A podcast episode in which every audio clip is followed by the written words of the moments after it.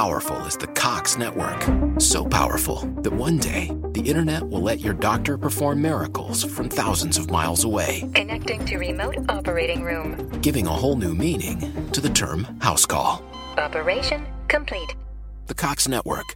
With gig speeds everywhere, it's internet built for tomorrow, today. Cox, bringing us closer. In Cox serviceable areas, speeds vary and are not guaranteed. Cox terms apply, other restrictions may apply.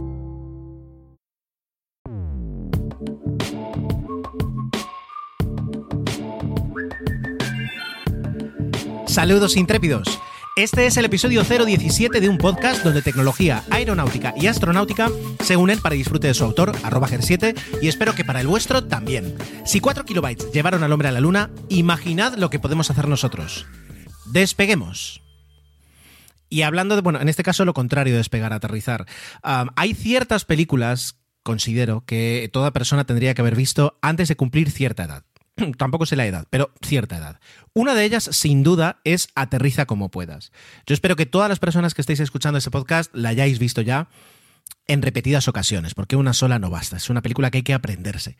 Y eh, si no la habéis visto, si ocurre que sois muy jóvenes o, no tan jóvenes, pero no la habéis visto, tenéis que ir corriendo a Amazon Prime y, verla, porque al menos en España está en Amazon Prime Video. No sé si en, otros países, no sé qué plataforma la tendrán, pero yo con la aplicación Just Watch eh, me dice que en España está en, Prime Video, así que la tenéis que ver. Disculpad. Una de las frases más bonitas de, o más memorables de Aterriza como puedas es la de elegí un mal día para dejar de snifar pegamento. Y yo elegí un mal día para entrar en según qué temas en la parte de tecnología. Y os voy a explicar enseguida por qué, ¿vale? Este podcast ha salido muy largo. Y todavía me falta una parte por grabar, pero ya sé que es muy largo. ¿Por qué? Porque el jueves por la noche grabé una entrevista muy interesante con mi amigo José Alias.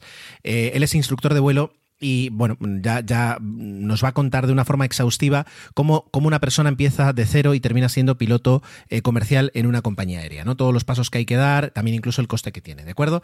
Es una entrevista que no es corta, es una entrevista exhaustiva, como ya digo. Y luego el viernes por la noche grabamos con Santi la parte de astronáutica, eh, que también siempre sabéis que más o menos entre los 25 minutos por ahí va. Entonces yo ya sé que el podcast va a salir largo y sin embargo hoy voy cojo pero es que tengo muchas ganas de contaros y, de, bueno, y de hablarlo. Eh, me meto en un tema de tecnología, de nuevas funcionalidades en, en, en Internet por, resumir muchísimo, y pues las, las eh, ampollas que están saliendo en diferentes sitios a, esos cambios que además mejoran en la privacidad y como toca la parte de privacidad, pues me, interesa mucho. Así que, bueno, pues va a ser un podcast que tal vez podáis escuchar en varias partes. Y aprovecho para contaros, porque esto no lo he, no lo he dicho, no lo he anunciado, pero tampoco hace falta anunciarlo, pero sí que lo tenéis. El podcast está dividido, digamos, como en capítulos, en mejor dicho, en secciones tenéis eh, en vuestro reproductor de podcast favorito y, si tiene unas funciones normales eh, de los que tienen ahora todos, pues debería estar ahí. Las, podéis pegar saltos a directamente cuando empieza la sección de tecnología, cuando empieza la sección de aeronáutica y de la astronáutica. ¿De acuerdo? Veréis ahí que pone eh, tecno, aéreo, astro y entonces ya podéis saltar. Lo digo por si os interesa en este caso pues es saltar a la parte que más os guste o dejarlo en algún momento, ¿vale? Yo sé que a veces a lo mejor el podcast se puede hacer un poquito largo y, retomar un podcast no siempre es fácil, así que bueno, ahí, ahí tenéis una, ayuda si podéis, ¿vale? Em, no voy a alargar más, más esta parte, ¿de acuerdo? Lo único que me queda es eh, darle las gracias a Fer, que me envió un mensaje hace unos días haciéndome justamente la pregunta que ha llevado a desarrollar la, sección de aeronáutica, el cómo de repente alguien llega a ser un, piloto, no, no de repente, desde luego no es de repente, pero cómo, cómo, cuáles son los pasos para llegar a ser piloto y luego una vez es piloto, cuáles son los pasos para seguir siendo piloto, lo cual también es, interesante. Así que, eh, Fer, pues mira, ya no es que responda a tu duda, sino que he hecho una sección entera dedicada a esta pregunta tan interesante. Vamos allá.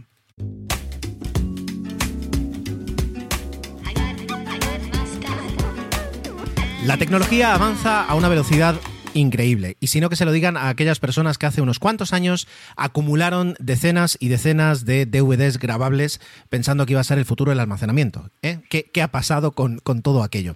Y ya digo, todavía tenemos pendiente un, un episodio retro donde empecemos a recordar tecnologías antiguas y una de ellas, y ahora lo digo así, no lo tenía planeado contar ahora, ¿no? Pero ¿os acordáis de el amigo que se compró la grabadora, la grabadora de CDs? El primer amigo que tenía una grabadora de, grabadora de CDs eh, y que a lo mejor incluso os cobraba dinero para eh, grabaros según qué canciones o según qué eh, pues datos en, en un CD. Eso, eso existía.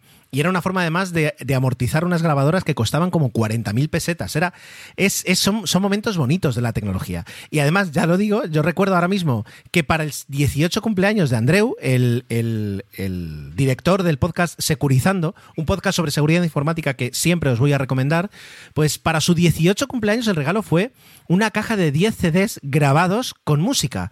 En aquella época eh, tenía mucho sentido. Quiero decir, en aquella época eh, era, era un porque conseguir 10 CDs de golpe así de música y lo de que fueran grabados y no originales, bueno, pues bueno, pues, pues ya está, ¿no? Es decir, tampoco pasa nada, no nos íbamos, era, era algo normal. Imprimimos las carátulas, eso sí, o sea que, quiero decir, nos portamos muy bien y aquello fue un regalazo, ¿vale? Bueno, ya está.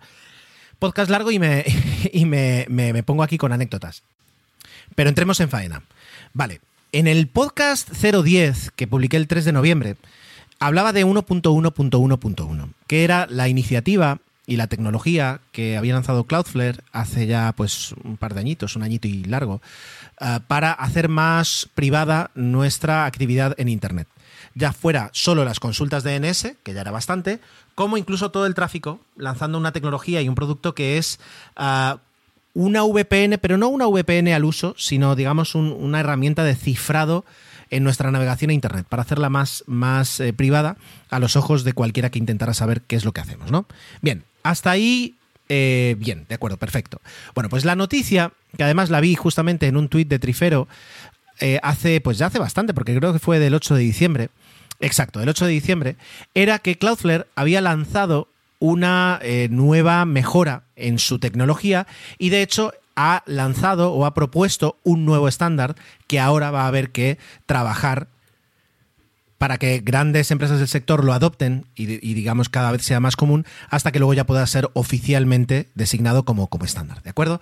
Bueno, la propuesta tiene buena, uh, buenos padrinos y son, por ejemplo, Apple y Fastly. ¿De acuerdo? Un, bueno, iba a decir que es Apple, no hace falta explicarlo. Y Fastly es una empresa estadounidense dedicada a la computación en, en nube, eh, que, digamos, también tiene cierto peso. A lo mejor no tanto como el de Apple en la electrónica, bueno, en, la tecnología de consumo, pero desde luego también, también es un actor, ¿no? Dentro de, dentro de, esta, de esta obra de teatro de Internet. Vale, bueno, pues eh, esta tecnología que han lanzado o que han propuesto, de acuerdo, se llama Oblivious DNS on HTTPS. ¿Vale? Podía haber elegido un nombre más mm, supertech o algo así, pero no han elegido este nombre. Y lo que intentan es mejorar esa, eh, esas consultas a DNS que, que, hacemos nosotros cuando navegamos por Internet y que, por ejemplo, en 1.1.1.1 ya se lanzan a través de HTTPS. ¿De acuerdo? ¿Por qué? Bueno, pues eh, hay, una, hay una entrada en el blog de Cloudflare que de hecho es un blog súper activo. Cada día están publicando mmm, noticias, y no noticias del sector, sino muchísimas cosas que, en las que ellos tienen que ver, en novedades, en sus productos, en sus puntos de vista de, de, bueno, sobre determinadas cosas. Quiero decir, es, es un blog que, que, está muy, muy, muy bien. Bueno, pues el blog de Cloudflare, el 8 de diciembre, eh, tiene una entrada extensísima donde hablan, vamos, eh, ponen toda la información posible para que entiendas cuál es esta novedad, ¿de acuerdo? Y yo voy a intentar resumirlo, por eso digo que vamos a intentar que el podcast no sea muy largo, pero que tampoco me deje cosas en el tintero. A, día de hoy, cuando tú haces una consulta DNS, si la haces abierta, pues se envía en texto plano. Y por tanto, pues tu proveedor y todos los actores que van mm, entre, entre tú y, el servidor DNS saben exactamente qué es lo que estás pidiendo y cuál es el sitio que estás consultando. Sí es verdad que, eh, pues gracias al HTTPS, pues la información luego que hay dentro eh, de, la, consulta, de la navegación que hacemos es privada, pero la consulta al DNS sí que lo sabe, sí que, sí que es pública, ¿de acuerdo? Si le añadimos el DOH, el DNS over HTTPS, pues eh, oscurecemos eso. ¿De acuerdo? Es decir, ya mmm, si nos conectamos a través de Movistar, si nos conectamos a través de la Wi-Fi de la universidad, quien sea, eh, ese intermediario ya no tiene acceso a esos datos. Lo cual es interesante porque, eh, por la parte de la privacidad, si los, si los eh, proveedores de servicios de Internet se encargan de, mm, se encargan de, luego vender esa información más personalizada o menos personalizada, pero teniendo en cuenta que nos pueden identificar por, por, por IP y que saben incluso nuestra dirección física, aunque luego no vendan el dato de la persona, están, están haciendo pues una segmentación súper avanzada. Y, bueno, pues tiene un, tiene un cierto valor esos datos, ¿de acuerdo? Ya por no hablar de que em, se de alguna forma se consiga uh, hackear, se consiga piratear, se consiga meter ahí un man in the middle que, que, mm, chupe todas las consultas DNS y aunque luego ya nos devuelva la dirección correcta, la IP correcta a la que ir, pues ya directamente ellos pueden quedarse con esos datos, utilizarlos en nuestra contra, yo qué sé, es decir, ahí pues esto es como todo. Es decir, yo no creo que si yo dejo la bueno, mi puerta de casa abierta, pues eh, vaya a entrar nadie, porque tendría que ser mala suerte, pero yo cierro con llave cada vez que me voy, ¿no? Quiero decir, mm, evidentemente es un ejemplo muy, muy tonto, pero, pero es que es así. Es decir, cerramos la puerta con llave porque no sabemos lo que va a pasar. Y aquí tendríamos que tener un poquito la misma política. Vale, perfecto. Con ya digo, con el DNS over HTTPS, esa información resulta privada para los intermediarios. Pero ¿qué ocurre? Que la empresa que resuelve esa, esa, solicitud de DNS, la empresa que devuelve esa IP sí que tiene nuestra consulta. Sí sabe que nosotros, porque tiene nuestra IP, estamos haciendo esa consulta de esa página web en concreto a la hora que la, hacemos y que si de repente, pues yo que sé, abrimos 26 pestañas sobre esa misma... Bueno, es verdad que hay una caché en ese aspecto, eh, es verdad que, tenemos cachés para, para, no tener que lanzar una consulta de DNS cada vez, pero bueno, es, es aún así muchísima información. Es decir, nos quitamos a los intermediarios encima con el, con el DOH, con el DNS over HTTPS, pero no nos quitamos a, a la empresa que resuelve esas consultas. Y esa empresa sí que tiene toda la información.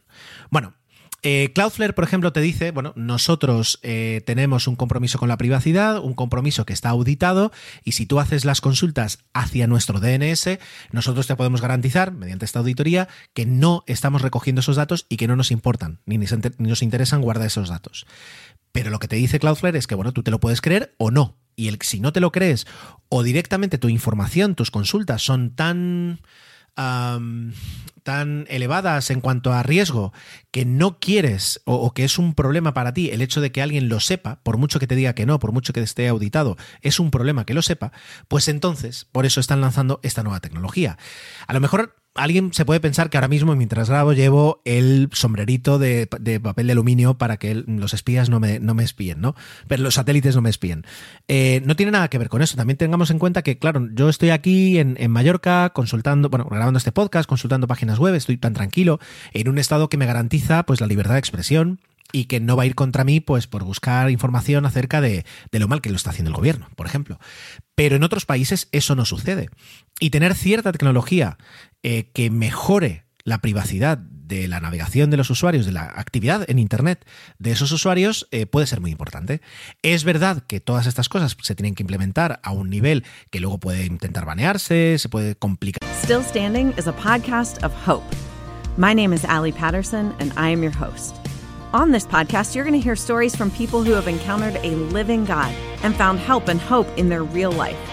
No matter what your life is like right now or what you think of God, I hope you hear stories like yours, and I hope you walk away thinking there's hope for me too. Everyone on this podcast would gladly say it's because of Jesus that I am still standing. Come find out why. Powerful is the Cox network? So powerful that one day the internet will let your doctor perform miracles from thousands of miles away. Connecting to remote operating room. Giving a whole new meaning to the term house call. Operation complete. The Cox network. With gig speeds everywhere, it's internet built for tomorrow, today. Cox, bringing us closer. In Cox serviceable areas, speeds vary and are not guaranteed. Cox terms apply. Other restrictions may apply. La cosa, pero ya existe, ya tenemos esa nueva herramienta dentro de la navaja, suiza de la privacidad que muchos usuarios necesitan en su día a día. Vale, no es Tor, que algún día podemos hablar de Tor, pero bueno, es, es, una nueva ventaja y lo bueno es que si se estandariza, y parece que sí, porque si Apple se ha metido en medio con ingenieros de Apple eh, trabajando en esta tecnología, pues podría ser que, que, dentro de poco pues, estuviera embebida ya en los sistemas y que ya fuera incluso transparente para los usuarios bueno, pues eh, genial, ¿no? Es decir, por esa parte mm, podemos tener una nueva, una nueva arma, ¿no? En ese aspecto. Vale, bien. Bueno, pues ¿cuál es la solución? Que no la he explicado y ya llevo varios minutos. Pues meter un proxy de por medio.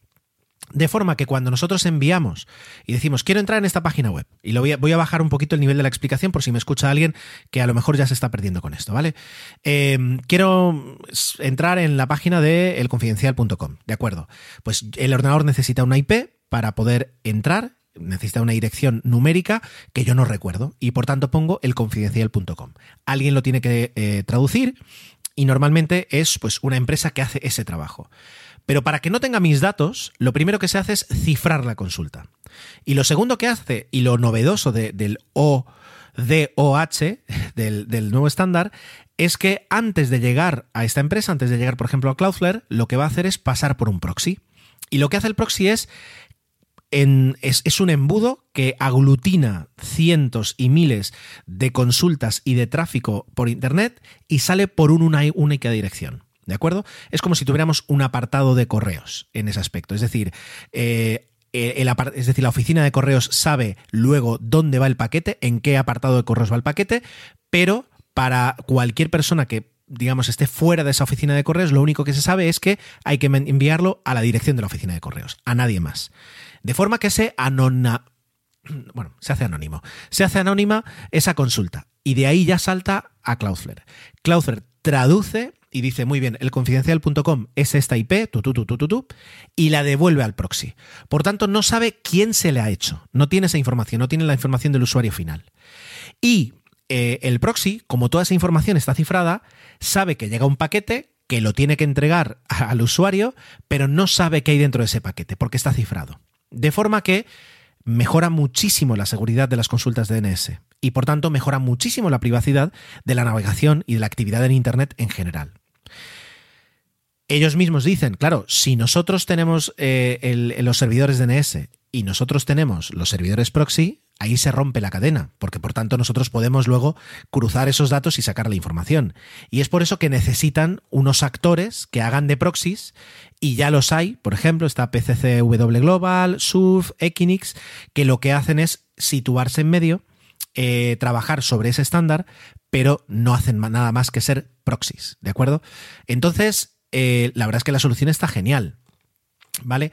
Y ahora viene la pregunta del millón, de acuerdo, pero en el momento en el que estás eh, metiendo un proxy de por medio, en el momento en, el que estás haciendo pues la ruta de entrega de esa información y la ruta de envío de esa información más larga porque pasa por otro lado, ¿cuánto tiempo pierdo? Es decir, la famosa latencia, es decir, ¿se ve afectada? Bueno, la respuesta que tiene Cloudflare para ello es que el incremento de tiempo es marginal. Bueno, es una buena palabra para describirlo. No sé si ah, pues eh, eso os queda, os deja tranquilos. Desde luego en la entrada de Cloudflare del blog eh, hay pues incluso gráficas y lo que te dicen es que realmente, realmente, es decir, no vas a notar la diferencia. O que si la vas a notar estás hablando de, bueno, de, de, de, nada, prácticamente. ¿De acuerdo? No, no voy a entrar aquí a, hablar de la diferencia si son dos milisegundos o un milisegundo, medio milisegundo, pero me voy a quedar con esa palabra que me parece muy interesante y que además pues eh, creo que lo resume bastante bien, que es, que es marginal. Dado que mejoramos muchísimo en, privacidad, pues ahí luego ya cada persona tendría que determinar si ese, ese pequeño incremento podría merecer la pena o no podría merecer la pena.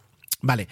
Bueno, ahora, ¿qué es lo que ocurre? Pues el estándar está ahí, los partners están ahí y ahora lo que hay que empezar a hacer es empezar a conseguir que los clientes comiencen a usarlo. Si Apple está metida, pues nos extrañaría que a lo mejor, pues para, no sé, para alguna actualización de Big Sur o para la siguiente, el siguiente lanzamiento del sistema operativo, se incluya ese soporte.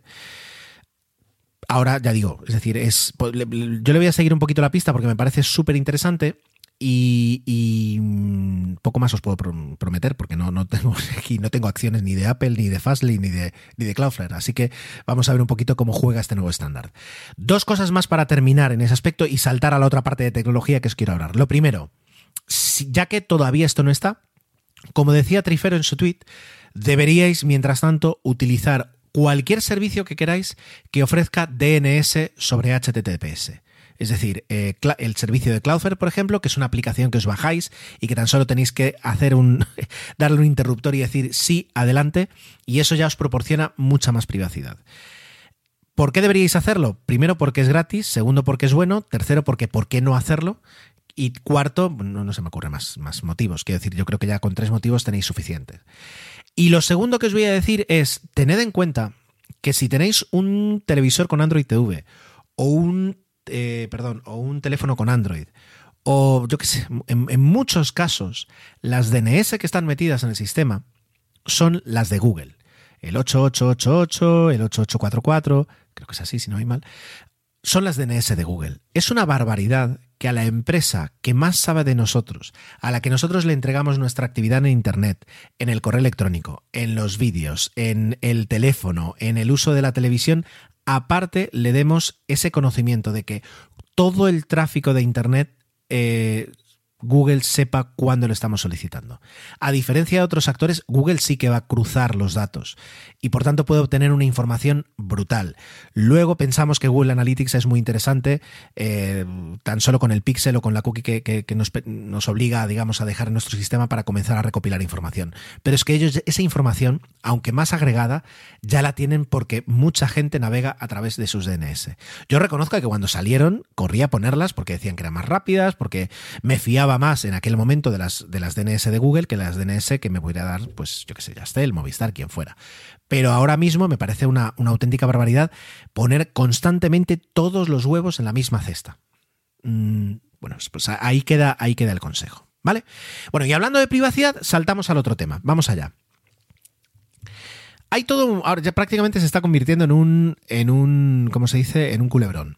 ¿De acuerdo? Pero la nueva, las nuevas, eh, la nueva tecnología, la nueva mejora que va, a lanzar dentro de poco, bueno, en 2021, no se sabe exactamente en qué momento, el App Tracking Transparency que va a lanzar Apple y lo va a lanzar pues, en todos los sistemas operativos, está poniendo muy nervioso a algunos actores, sobre todo a los actores que trabajan con la recopilación de datos, ¿de acuerdo? Como puede ser Facebook, como puede ser Google, como puede ser a lo mejor en menor medida Amazon, Twitter ya prácticamente no, no se considera un gran actor a la hora de, recopilar datos de, los usuarios, pero bueno, ahí están, ¿de acuerdo?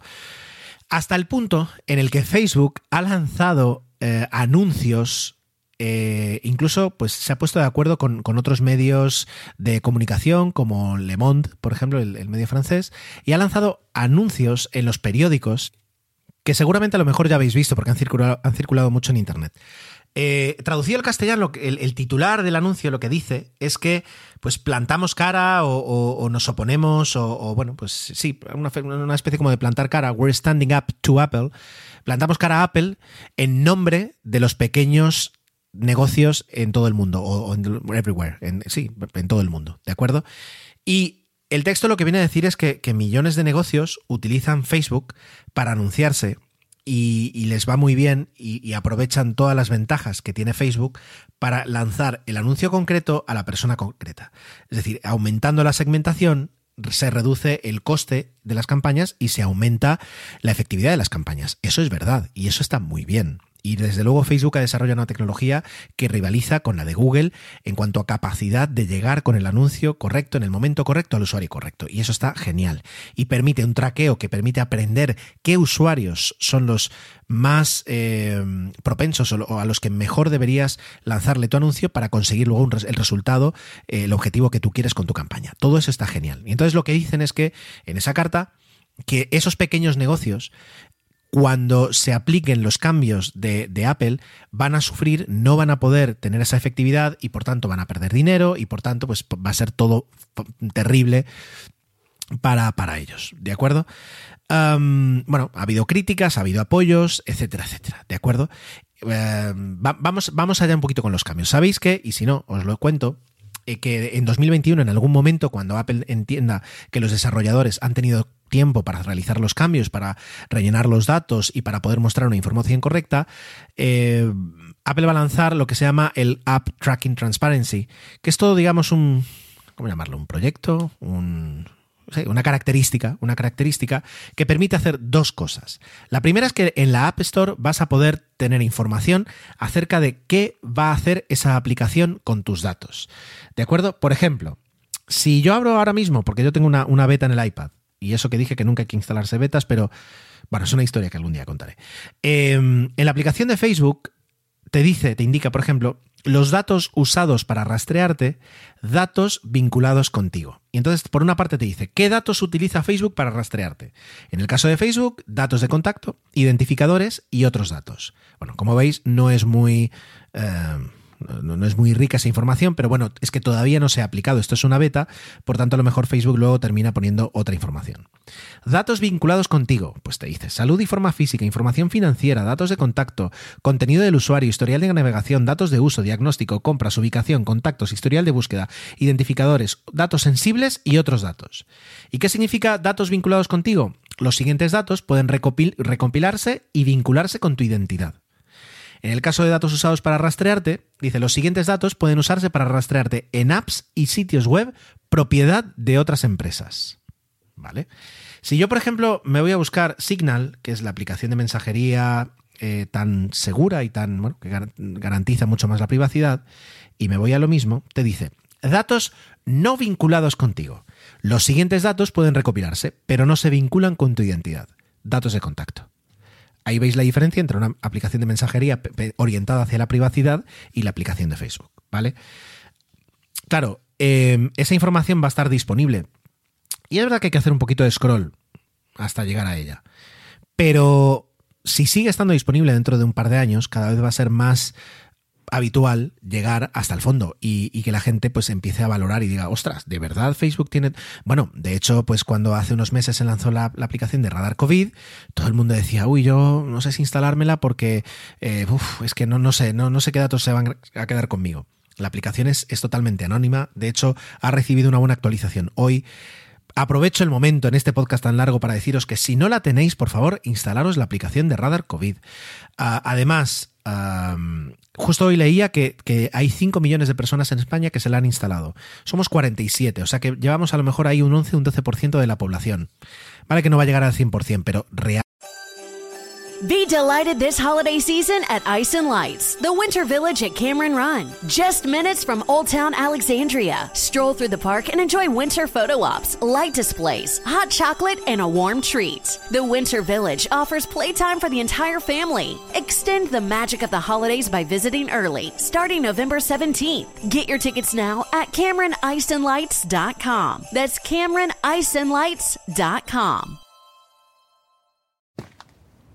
Taking charge of your future starts with taking the first steps. And saving up to $30 a month on Cox Internet with the Affordable Connectivity Program makes those steps easy to take.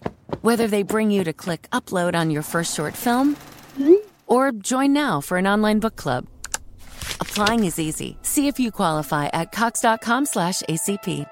Non-transferable one per household application and eligibility decisions are made by the FCC. Realmente no merece la pena tener esa aplicación instalada. Y de hecho, cuando han salido mm, en Baleares incluso que los restaurantes iban a tener que registrar los nombres y, los datos de contacto de los clientes que cenaran dentro eh, o que tomaran algo dentro para luego poder rastrearlos en caso de que hubiera un positivo, eh, mi, amigo, mi amigo Jesús Cortés eh, eh, no, sé, creo que lo vi en un tuit o, no sé cómo me llegó esa información, dijo, pues sería tan, tan sencillo como a lo mejor eh, comprobar que, que, la persona del bar comprobara cuando tú entras que tienes instalada la aplicación de Radar COVID, porque si la tienes instalada, a partir de ese momento no hay ningún problema. Es decir, luego el rastreo va a ser posible y no tienes que hacer ninguna complicación, no tienes que tomar datos porque tienes una aplicación que anónimamente te puede avisar si ha habido algún positivo. Bueno, pues instalárosla, por favor, de verdad, es un momento. Bueno, a lo que iba. Pues si la gente cada vez poco a poco va siendo más, más consciente de, por qué le tiene que dar según qué datos a, las aplicaciones, el que esté este mensaje, y ya digo, hay, mensajes muy duros en cuanto a los datos que van a utilizar contigo, pues eh, es normal que, pueda poner nervioso a, algunas empresas cuyo negocio es justamente ese, el, el recopilar todos los datos que tienen de ti y hacerlo, y ahora es donde viene la segunda parte, en terceras empresas. Porque si Facebook que lo hace. Ya no solo te rastrea cuando tú utilizas Facebook, que eso es algo normal. Quiero decir, tú utilizas Facebook y tú lo utilizas de una forma y Facebook recopila esa información para conocerte mejor. Eso es justo. Quiero decir, tienes un servicio gratis y, digamos, en, contra, en el lado contrario, Facebook coge esos datos de ti. Pero cuando sales de Facebook, cuando navegas en Internet, cuando visitas diferentes páginas, haces diferentes acciones y Facebook sigue recopilando esa información, eso, bueno, pues yo no sé, yo no soy quien para decir si es justo o no es justo. A mí, la verdad es que no me parece bien. Y lo que va a hacer Apple es mostrártelo y te va a decir, oye, esta aplicación, este servicio, esta empresa, te va a seguir monitorizando y te va a seguir mm, pues, vigilando cuando salgas de esta aplicación y cuando estés con otras páginas o otras, otras aplicaciones de terceros. ¿Quieres consentir esto? Y tú vas a tener que decir, quiero consentirlo. Y claro, va a haber mucha gente que cuando diga eso va a decir, ¿y por qué voy a consentirlo? Digo que no y se acabó. Y entonces, a partir de ese momento, Facebook mm, lo va a tener más complicado. Me queda por, leer y por lo que he estado leyendo no lo entiendo si es que Facebook se va a ver obligada a dejar de hacerlo o si va a haber alguna limitación técnica que no, no, no, sé cómo se haría para que deje de hacerlo o al menos en ese dispositivo. Bueno, si es en ese dispositivo sí es verdad que a lo mejor vía sistema operativo se puede limitar ese traqueo, el traqueo de que eh, Facebook pues, se ponga a leer píxeles en terceras páginas. Sea como fuere, pues los nervios están ahí. Y eh, de hecho, bueno, Craig Federighi, que es uno de los altos cargos de, Apple, no recuerdo exactamente, os lo puedo decir, pero algunos lo sabréis y a otros no os importará. Sí, es mm, Senior Vice President of Software Engineering de Apple, ¿no? Es decir, el vicepresidente senior de, software, de la parte de software, es el que manda más en, cuanto a software de Apple, ha, dicho que, bueno, que, que, por supuesto que ellos van a continuar, que les parece muy importante y desde luego lo que se muestra es esa apuesta inequívoca que está haciendo Apple por la privacidad. Eh, no, no voy a ser tan naif como para pensar que en Apple son unos hippies que están defendiendo esos derechos porque creen que es lo correcto y que es lo que tienen que hacer, ¿vale? Un poco hippies son, pero son hippies con mucha pasta, ¿no?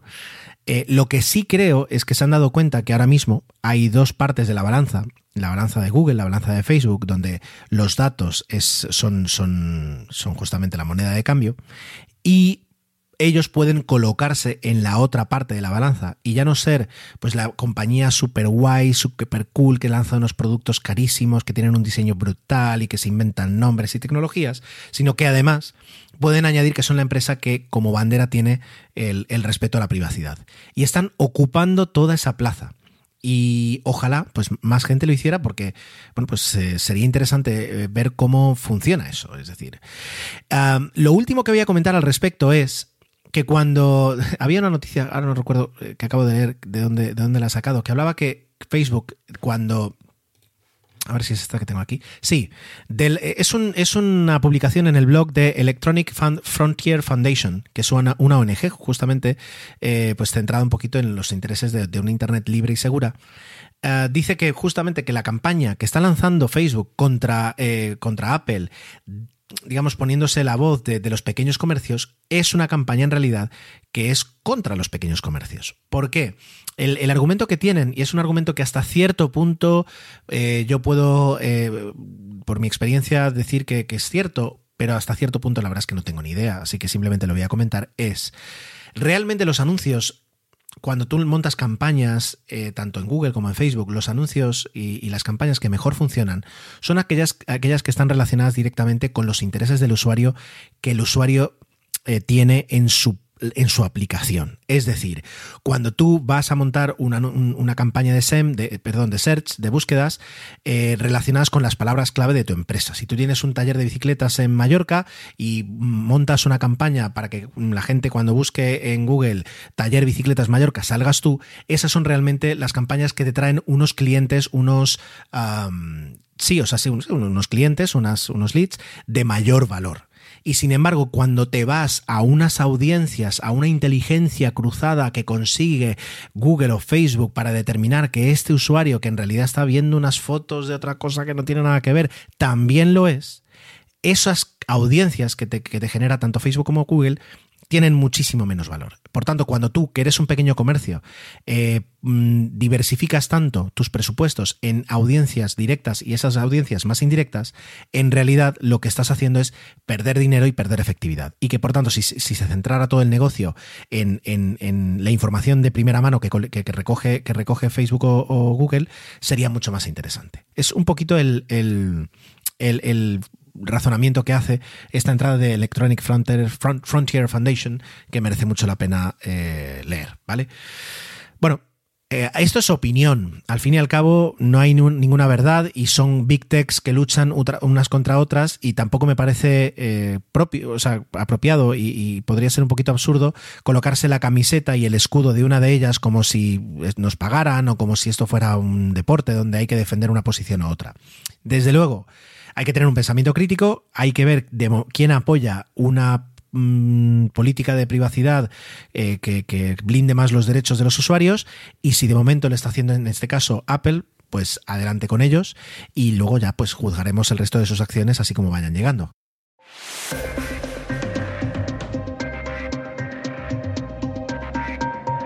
Y ya estamos con nuestro invitado, mi amigo José Alias. Muy buenas noches, José.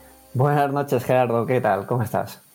Muy bien, esto al final va a terminar siendo un club, un club de amigos. La semana pasada Tomeu, esta semana eh, José, siempre está Santi por aquí. Al final vamos a volver a nuestra juventud, de alguna forma. Voy a tener que seguir invitando gente. bueno, José es instructor de vuelo para pilotos comerciales. Entonces, eh, nadie mejor que él para explicarnos cuál es el proceso en el que una persona se convierte en piloto y termina volando uno de los aviones que nosotros podemos volar como pasajeros. ¿Desde cuándo, para, hacer una introducción, es decir, cuánto tiempo hace que eres, que eres instructor? Bueno, eh, como instructor, hace mi, bueno, mi calificación de instructor la obtuve hace unos seis o siete años y llevo pues unos cinco años, no, algo más, cinco años y medio trabajando como instructor de vuelo. Perfecto. Un, instructor de vuelo que además, digamos, hay, dos facetas, digamos, claras, ¿no? Una parte, la parte teórica, que sería en aulas, y una parte práctica, que sería a bordo de aviones, ¿cierto? Es así, es decir, hay una primera, una fase teórica y luego tenemos lo que es la fase práctica de vuelo y luego habría que incluir también la de simuladores, que digamos que está un poquito entre los dos. Claro, es verdad, es verdad. Y tú, abarcas todo el espectro, digamos, de lo que es la, instrucción, ¿verdad? es correcto, todo. Todo, perfecto. Vale. Bueno, pues entonces disparemos la primera pregunta, ¿vale? Em, que yo la he titulado así. Papá, quiero ser piloto. ¿Qué ocurre si, eh, eh, pongamos, por ejemplo, eh, mañana mi hijo me dice, quiero ser piloto? ¿Cuál, ¿Cuáles son los pasos que, llevan a una persona de, estar en la calle diciendo, quiero ser piloto, a llegar a ser piloto? ¿vale? ¿Cuáles son, eh, ¿Cuál sería el primer paso? Bueno, eh, es la supongo que es la pregunta estrella que todo el mundo se hace cuando intenta entrar en este mundo, ¿vale? Eh, lo primero es elegir una, escuela de vuelo para que te pueda formar. Entonces, es importante un poco como aquel que va a comprarse un coche, ¿no? Es decir, hay que ver, hay que valorar y piensa que se va a hacer una inversión económica bastante alta y entonces tienes que saber en qué en manos de, quién te vas a dejar, eso está claro. Entonces, lo, primero y, más importante es saber, pues, elegir una, buena escuela, que ahí está, pues, hay foros, hay gente, gente que está metida dentro de este mundo, pilotos que están en compañía que obviamente han estudiado en la escuela que te pueden asesorar un poco. Entonces, el primer paso, si por ejemplo tu hijo mañana o el día de mañana te dice que quiere ser piloto, eh, yo te recomendaría pues asesorarte eh, sobre qué escuela eh, vas a dejar, digamos que a tu hijo esa inversión para, para un futuro.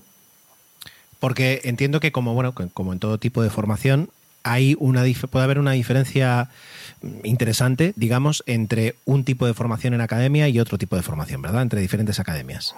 Eh, sí, correcto. Piensa que ah, cada escuela tiene sus modelos de aviones, sus modelos de simuladores y tienen su grupo de, profesorado de teórica y de práctica. Entonces, claro, no tienen por qué ser todos los aviones iguales, la formación puede estar más especificada para alguna cosa y, y bueno, puedes tener a lo mejor unos simuladores un poquito más avanzados que, que, que, en otras escuelas, que al final la licencia va a ser la misma.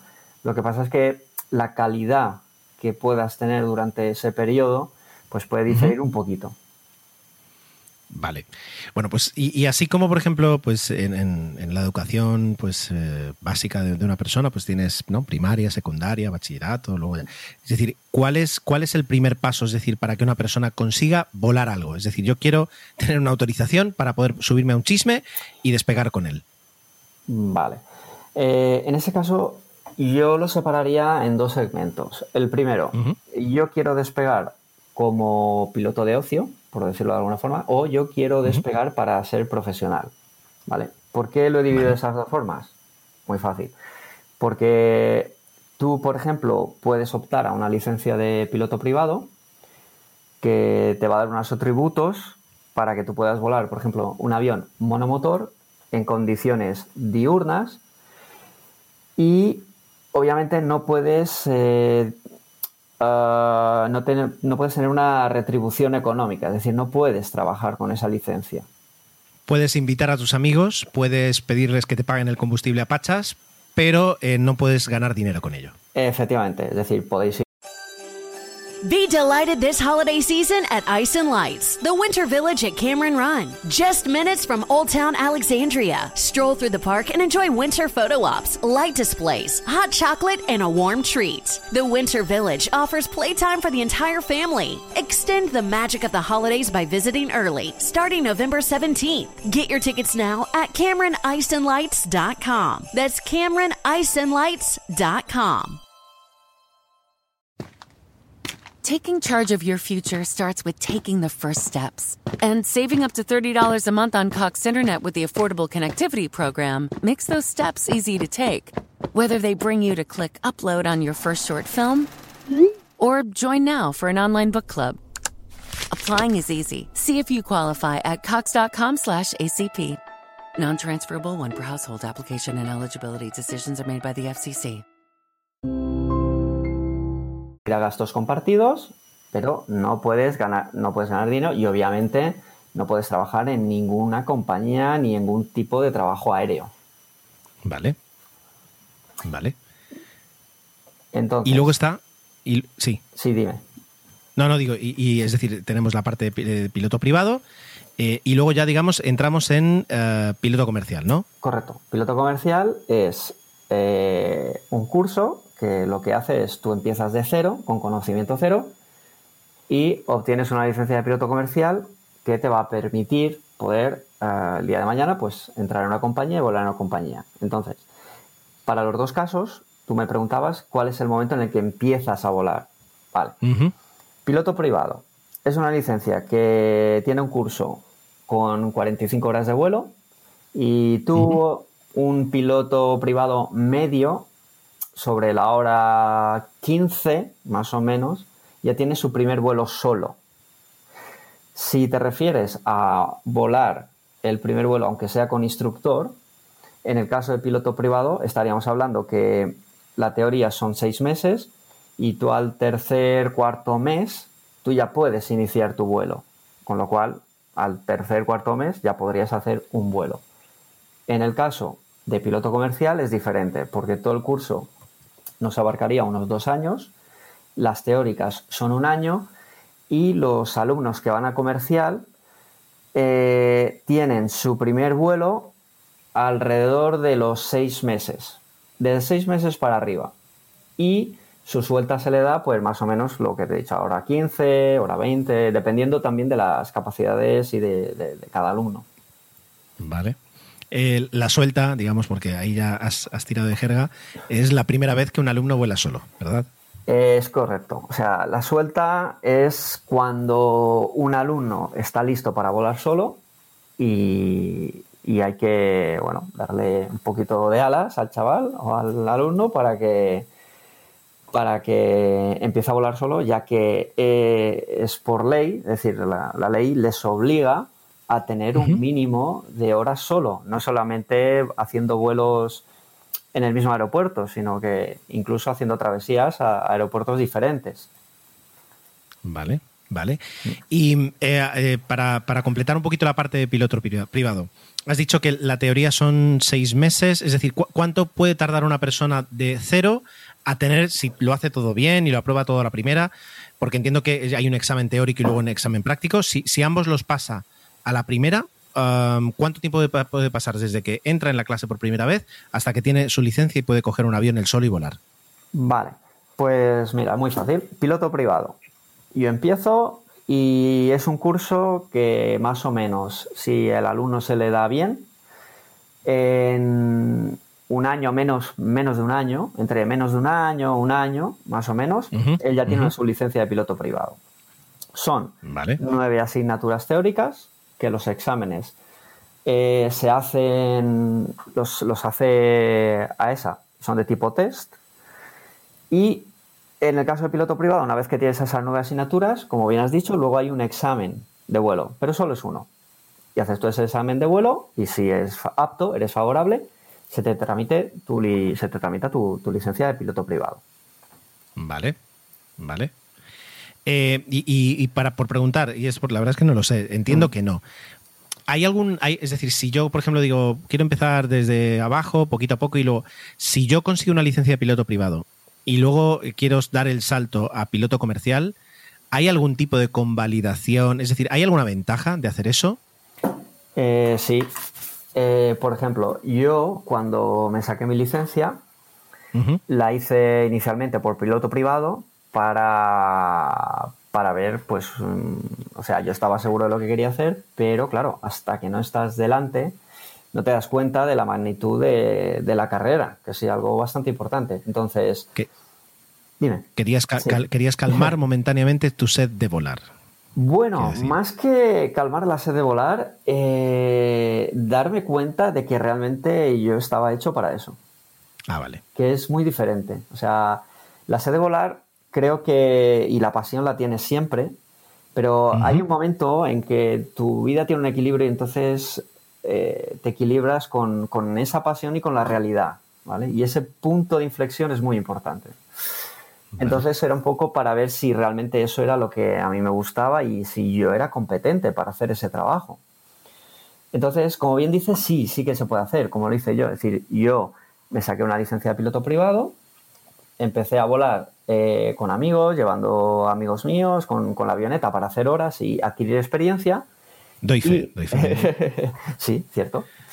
Y cuando quise dar el, piloto el salto a piloto comercial, eh, a mí me convalidaron, las teóricas no, porque no, digamos que no tienen nada que ver, pero las horas de vuelo sí que muchas de ellas me convalidaron y no tuve que, eh, digamos que por expediente no tuve que hacer todas las horas que hay en un curso integrado, ya que yo cumplía con muchas de esas horas porque yo ya las venía con esas horas hechas. Entonces, por esa parte, sí que es, eh, favorable. Y, de acuerdo, y ahora, centrándonos en, piloto comercial. Eh, una, vez, una vez entramos en, una academia y empezamos a estudiar, es decir, eh, pueden pasar cuánto tiempo hasta que tengamos ya una licencia y qué nos permite hacer esa licencia y qué debemos luego ponernos a estudiar. Vale, eh, piloto comercial. Estamos hablando de un curso que desde el día que empieces vas a tardar alrededor de dos años. Tienes 14 asignaturas teóricas, donde los exámenes te los vuelve a hacer a esa, tipo test, eh, son en inglés, y tienes eh, tu carrera de, piloto comercial en la, parte, en la fase de vuelo las tienes segmentadas en tres tipos, ¿vale? El primero sería monomotores básicos, aviones tipo Cessna, es decir, aviones monomotores y, con eso tú te inicias para, el vuelo.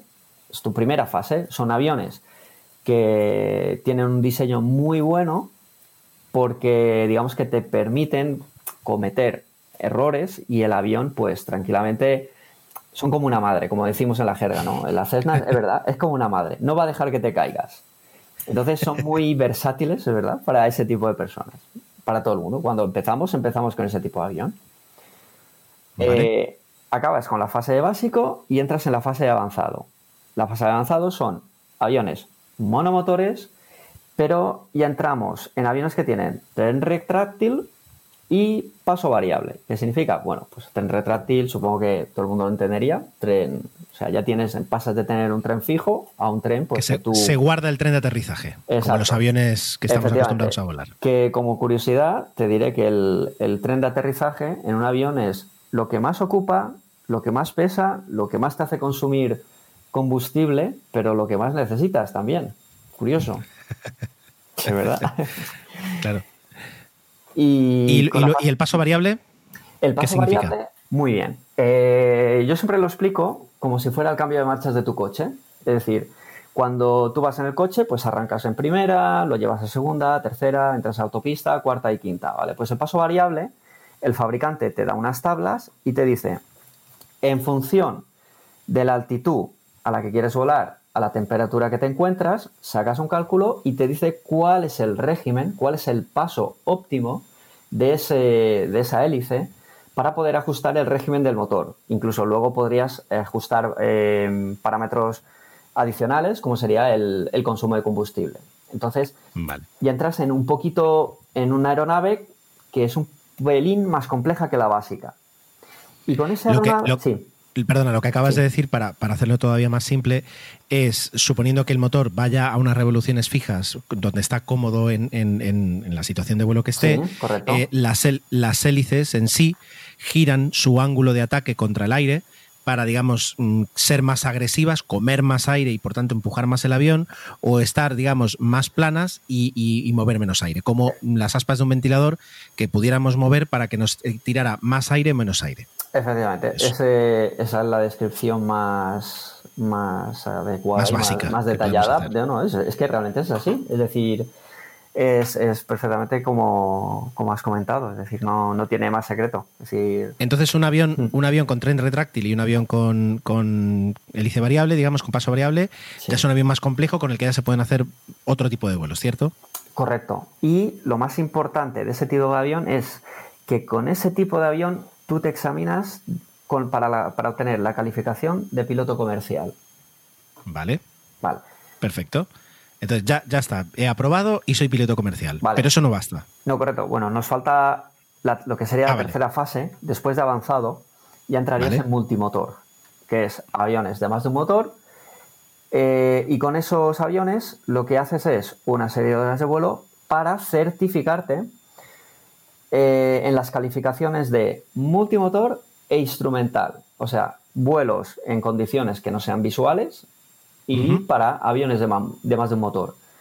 Y todo eso lo vas almacenando y cuando tienes tu último examen, que es el de multimotor instrumental, te tramitan todo lo anterior.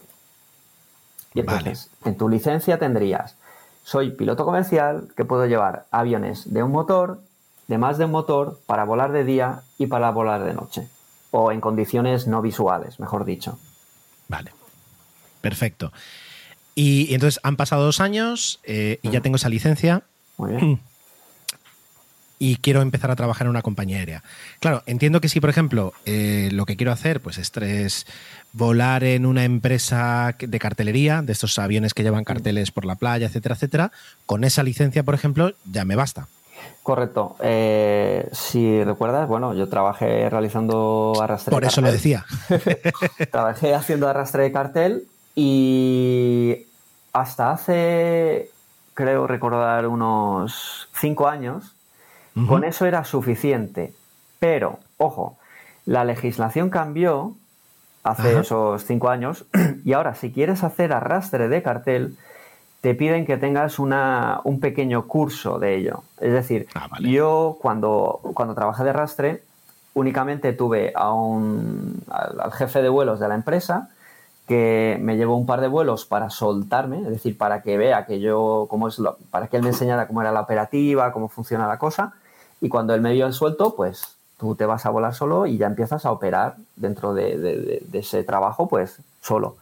Pero hace cinco años, eh, Aviación Civil dijo, vale, aquel que vaya a hacer arrastre de cartel necesita este curso. Y es un curso, nada, creo que son dos o tres días y un par de tomas y despegues y poco más. Vale. De acuerdo, pero ¿y si damos un paso más? ¿Y si yo quiero trabajar eh, pilotando un Boeing 737 o un Airbus A320 o un ATR o un... Muy bien. Eh, en ese caso, volveríamos a...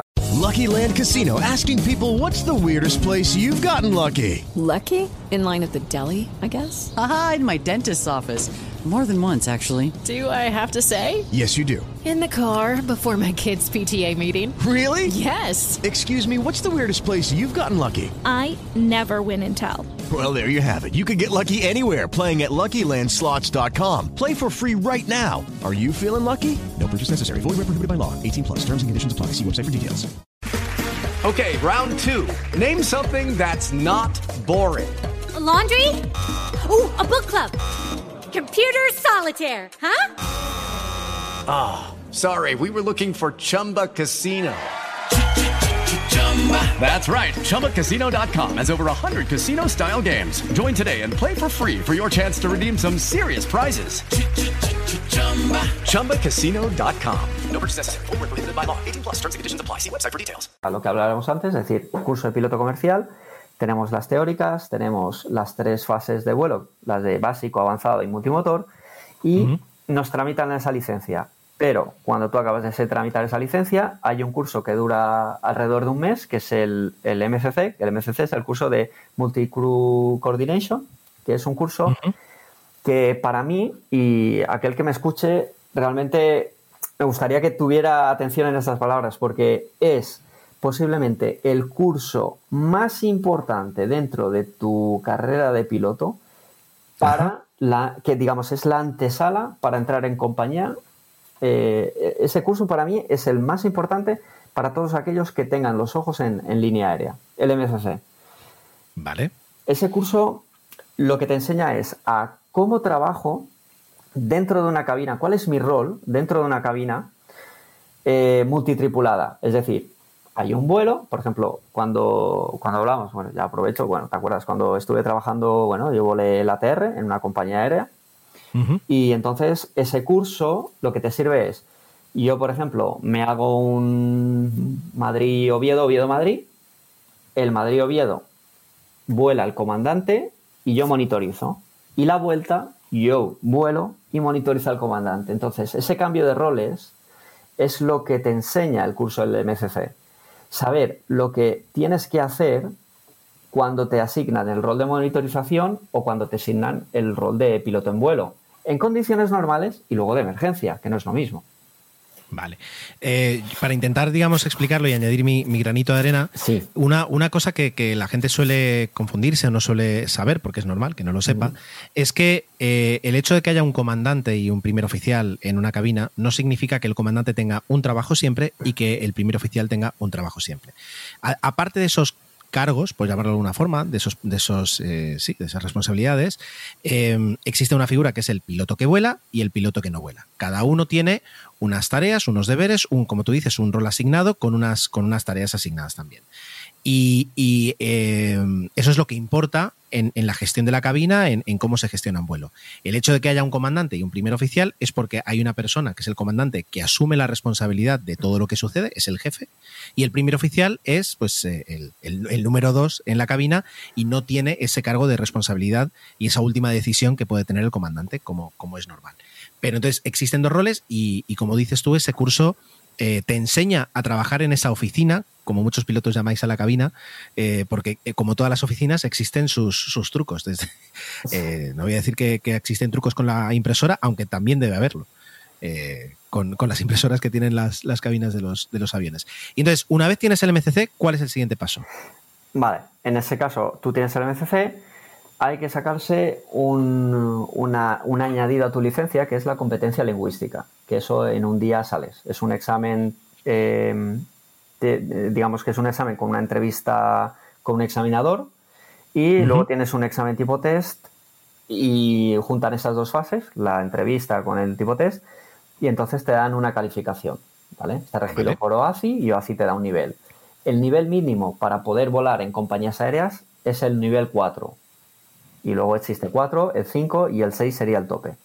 Por debajo de 4 no puedes trabajar, o sea, porque no tienes un nivel de inglés mínimo para poder entrar en una compañía. De acuerdo. De acuerdo, ya tengo esos dos. ¿Cuál es el Muy siguiente? bien. Vale, ya está. Ahora lo que te queda es eh, prepararte para una convocatoria con todas tus licencias en vigor, que eso es importante, hay que tenerlas en vigor. Ahora hablaremos, justo nada más terminemos, quiero que Sí. me expliques cómo, cómo va todo el tema de la renovación. Pero de acuerdo. Claro. Yo me presento una- a, una, a una convocatoria, Sí. eh, como tú ibas a explicar, Sí, Y, y entonces me van a pedir, pu- pueden que me pidan que ya sepa pilotar el avión que se va a volar o, o No. no. Es decir, No. que no sea necesario. No, bueno, a ver, sí y no. Me- esa pregunta es muy buena porque depende, porque hay convocatorias para gente de baja experiencia y convocatorias para alta experiencia. ¿Qué diferencia hay? La gente de baja es aquel, eh, aquella persona que ha finalizado el curso pero no tiene experiencia previa en nada. Digamos que tiene la licencia con sus horas de vuelo. Y luego las de alta experiencia ya son convocatorias que por lo general están destinadas a gente que ya ha volado el tipo de avión que tiene esa compañía. Por ejemplo, yo cuando me presenté a, a la convocatoria de la empresa donde estuve trabajando, en el, en el ATR, yo venía sin experiencia en ATR. Entonces entré en baja experiencia y la convocatoria eh, empieza un- las, las suelen hacer eh, en, en varios días, porque digamos que son un poquito más complejas que ir, por ejemplo, a un examen, pero básicamente es un día te convocan para hacer unos exámenes teóricos que se dividen en, tres fases.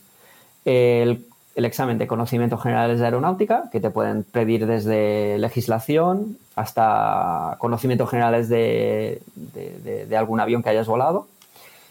Eh, luego te piden psicotécnicos y luego te piden la fase en inglés. Y la fase en inglés, pues tienes eh, inglés de comprensión, inglés escrito y, en algunos incluso una entrevista personal en inglés. Si tú esa parte la pasas, se hace una nota de corte, entonces te envían al simulador. El simulador es posiblemente la peor fase porque es la más, eh, digamos, es donde más la, la gente que te hace la entrevista, que pertenece a la compañía, es donde quiere ver realmente que tú tienes los skills, es decir, que tienes la no te lo van a poner fácil. Efectivamente. No te lo van a poner fácil. Yo, te- por ejemplo, te puedo contar cómo es una, es una, una prueba tipo eh, de simulador, como la que me hicieron a mí para, para la compañía. Te ponen, te dan una ficha, ¿vale? Para que te la mires. Una ficha significa, pues, eh, esa carta donde te dicen, vas a hacer un despegue de esta pista en este aeropuerto y vas a hacer estas maniobras. Vale. Nada más entrar en el simulador, me cambian la ficha por otra que no tiene nada que ver. ¿Para qué?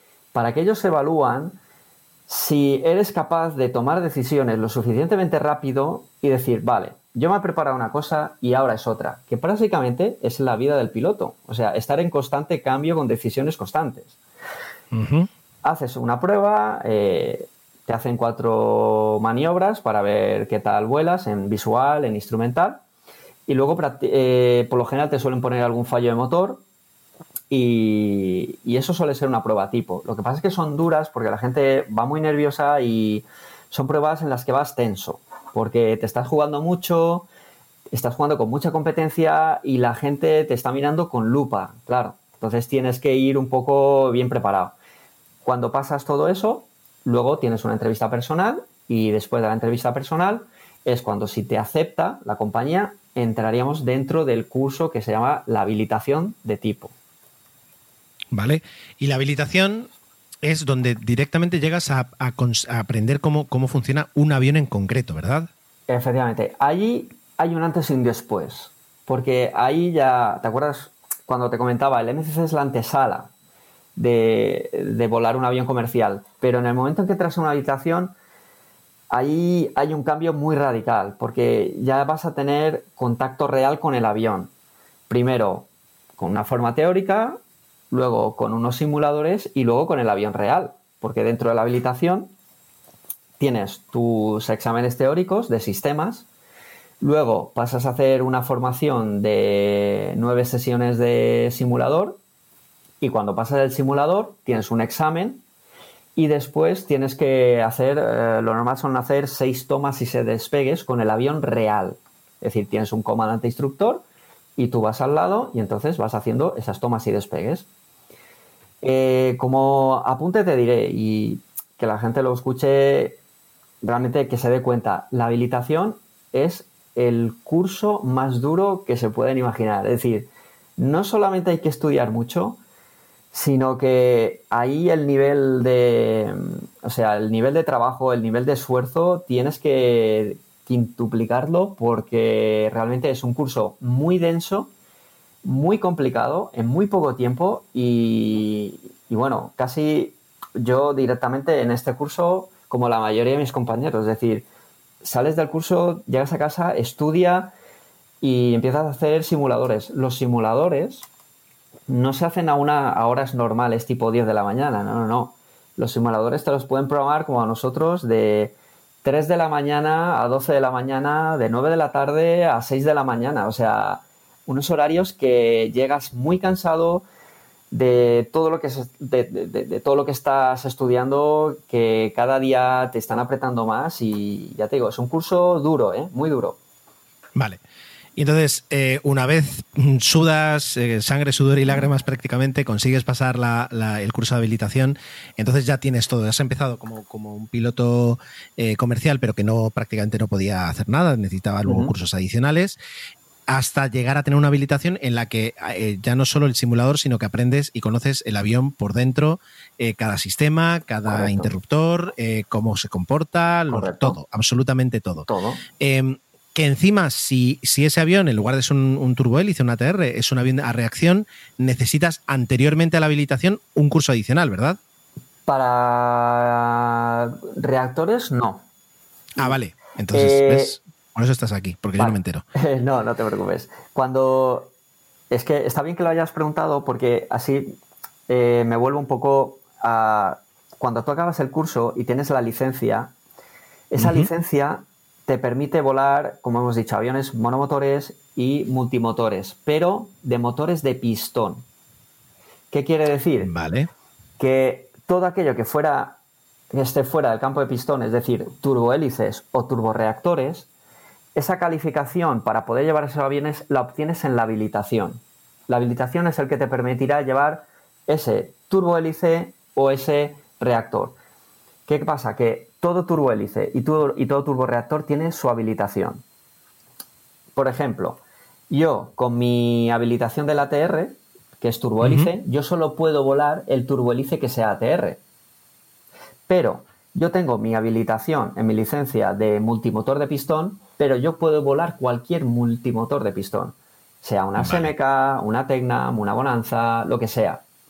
Por ahí va la diferencia. De acuerdo, de acuerdo. Lo entiendo, lo entiendo perfectamente. Bueno, pues entonces ya hemos conseguido ser piloto, hemos entrado en una línea aérea, eh, pues disfrutamos de, de, una vida llena de privilegios. No, eh, disfrutamos no. de una vida llena de vistas. Vistas, vistas sí. Vistas sí. sí. Privilegios sí. no, pero vistas sí. Vistas sí. Eh, sí. y, y, llegado el momento, pues llega el momento de, de, de, mm, renovar las licencias.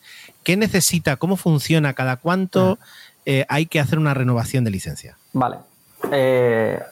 Pues te cuento, se me había olvidado una cosa que es muy importante. Si puedo hacerte un pequeño inciso, claro. eh, cuando comenté lo de la competencia lingüística, hay otra licencia que creo que es también igual o más importante, que es la del certificado médico.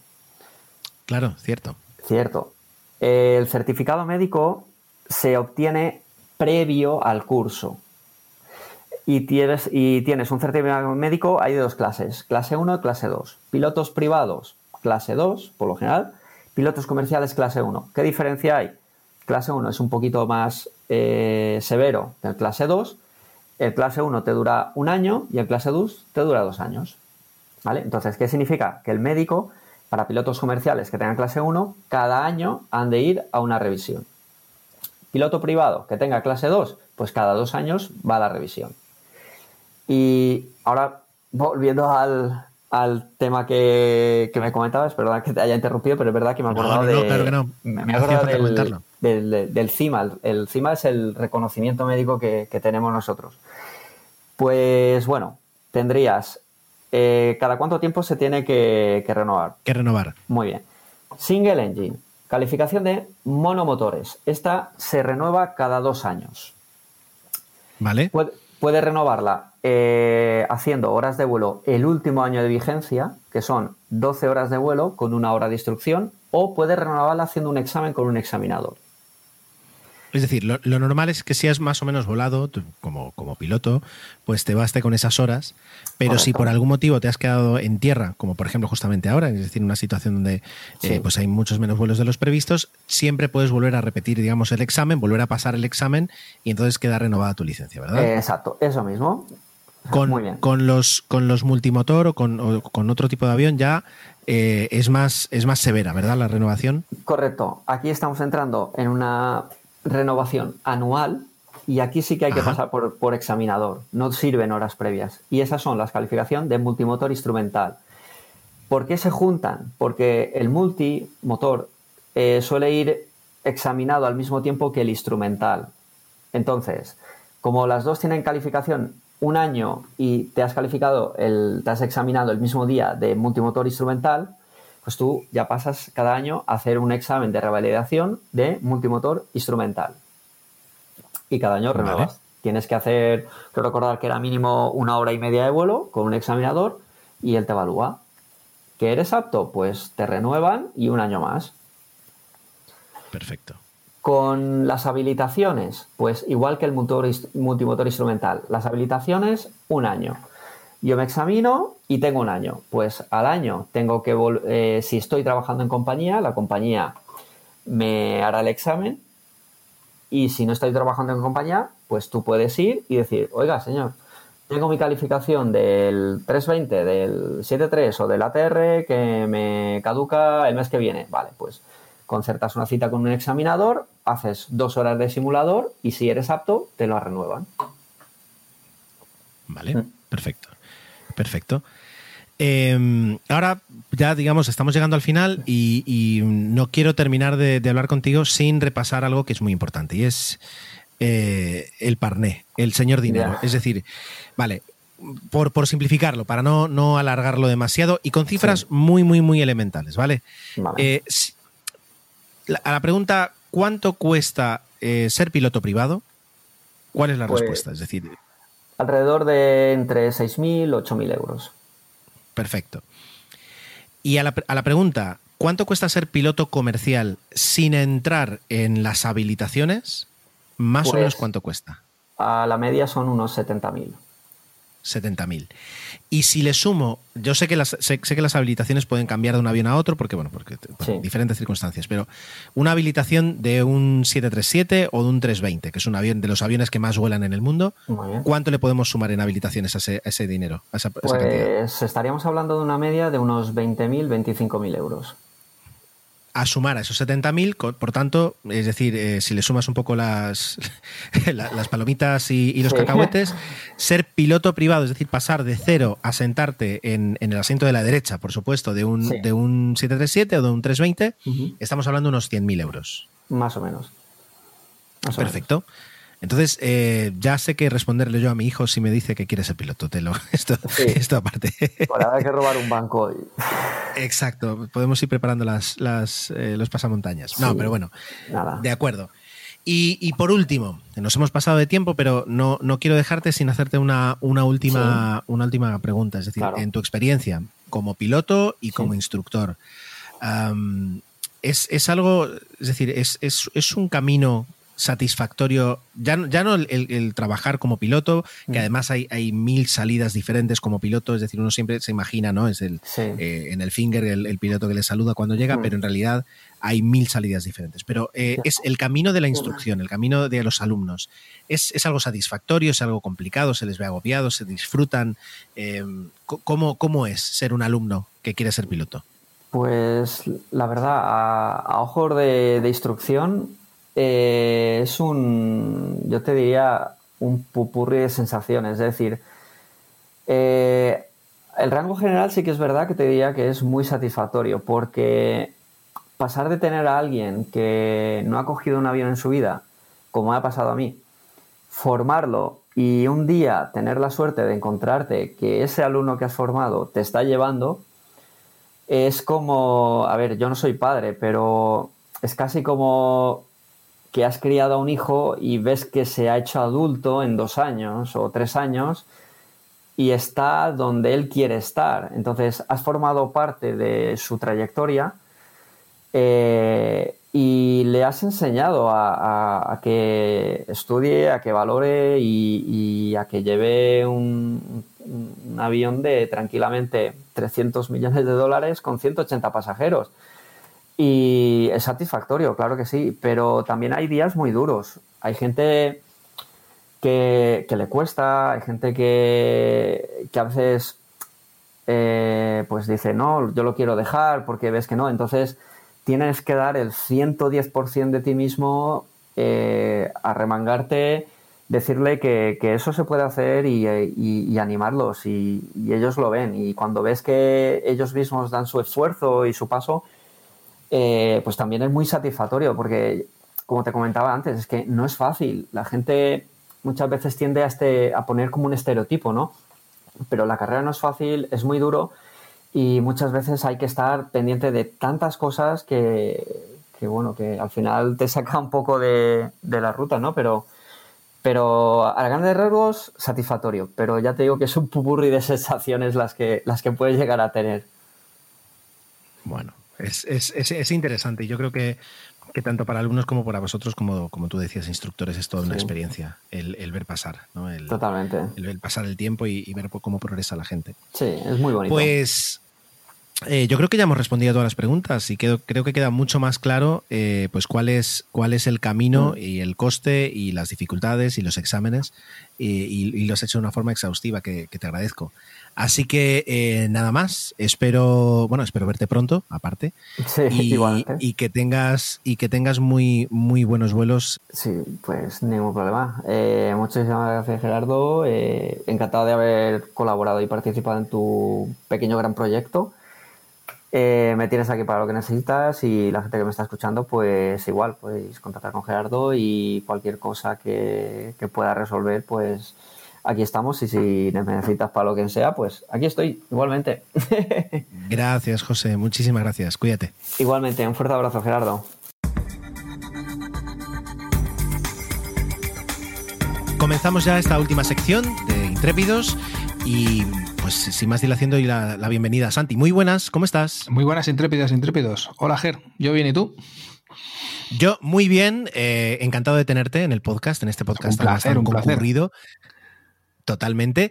Y eh, además, pues eh, emocionado porque a ver, yo creo que si quisiéramos y, tuviéramos los conocimientos, podríamos iniciar nuestro un, un, subpodcast de aviación y de aeroespacial especial ruso, ¿no? Porque es, es todo un universo. Como hace tiempo me comentaron, es decir, que a veces se habla poco de, todo lo que han hecho los rusos y desde luego da para, para, hacer un podcast solo de los rusos. Pues la verdad es que sí, por estos lares se habla poco porque tenemos poca influencia, pero a medida que vas rascando un poquito y que van saliendo cosillas con el paso del tiempo, la verdad es que sí, es apasionante lo que llegaron a hacer en el otro lado del, telón de acero.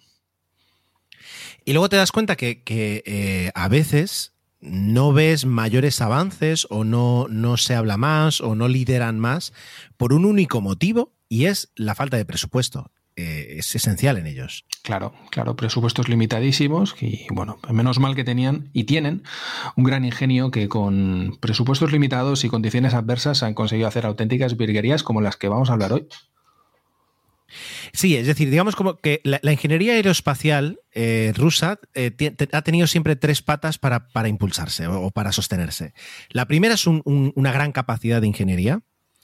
la segunda es una gran fotocopiadora de la que de la que hablaremos ahora y luego la tercera es un gran legado del cual siempre apoyarse y una capacidad para aprovechar lo pasado en lo presente y en lo futuro. Porque si una cosa funciona, no la cambies.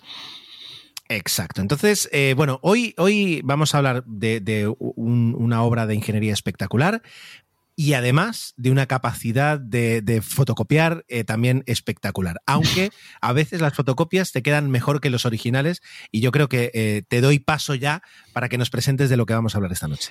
Pues esta noche vamos a hablar de, la, del avión más grande del mundo, el Antonov An-225, apodado en ucraniano Mrilla, y que me perdonen los que hablen ucraniano, pero bueno, no creo que lo haya dicho bien, eh, que significa sueño, algo así como sueño, inspiración, algo muy bonito, ¿no? Es el avión que se diseñó a principios de los 80 con un motivo eh, principal, que era llevar a sus espaldas la lanzadera Buran, que era, como tú has dicho, una fotocopia de la lanzadera americana. Em, este avión... Cuenta. Permíteme solo que, solo que haga un, inciso en cuanto al tema de las lanzaderas. un día podemos hablar de todos, y, mira, nos lo apuntamos. Un día hablaremos de, esa fiebre que se dio en los 70 de, eh, después de la primera ola, después de la carrera espacial que hubo, de repente todo el mundo, todas las agencias espaciales querían tener su propio proyecto de eh, nave reutilizable que funcionaba como nave y como avión. Pues eh, de, esa, de esa fiebre de proyectos, eh, a raíz también pues, del, Space Shuttle, de la lanzadera de la que hablamos hace, hace tiempo, pues ahora viene la Buran y como, como necesitaban un avión, pues, pues ahí viene el, el Antonov. Claro, porque si tienes la lanzadera Buran, em, esta lanzadera Primero la construyes en Moscú, al norte de Moscú, en Tushino. Luego tienes que llevarla hasta Baikonur, lanzarla. Puede ser que no aterrice de vuelta en Baikonur, que aterrice en otro aeródromo, eh, donde sea. Entonces tienes que recuperarla y de esta manera, pues la, la forma que tenían era utilizar el Antonov 225. Pero bueno, vamos a hablar de este avión. Este, este pedazo de avión, porque no se me ocurre otra forma de describirlo, es una versión agrandada del avión que ya comentaste tú la semana pasada o la anterior, el Antonov 124 que digamos que... Ok, round two. Name something that's not boring. laundry? Oh, a book club. Computer solitaire, huh? Ah, oh, sorry, we were looking for Chumba Casino. That's right. ChumbaCasino.com has over 100 casino style games. Join today and play for free for your chance to redeem some serious prizes. ChumbaCasino.com. No purchase necessary. Full prohibited by law. 18 plus terms and conditions apply. See website for details. Judy was boring. Hello. Then Judy discovered ChumbaCasino.com. It's my little escape. Now Judy's the life of the party. Oh, baby. Mama's bringing home the bacon. Whoa. Take it easy, Judy. The Chumba life is for everybody. So go to ChumbaCasino.com and play over 100 casino style games. Join today and play for free for your chance to redeem some serious prizes. ChumbaCasino.com. No purchase necessary. Void where prohibited by law. 18 plus terms and conditions apply. See website for details. Correcto. Eh, se, lo, lo, que hicieron es pillar la célula de este avión, las alas, el fuselaje. El fuselaje lo extendieron 8 metros, la envergadura en 15 metros. Le añadieron dos motores más, con lo cual tenía seis motores y un tren principal agrandado que tenía hasta 32 ruedas.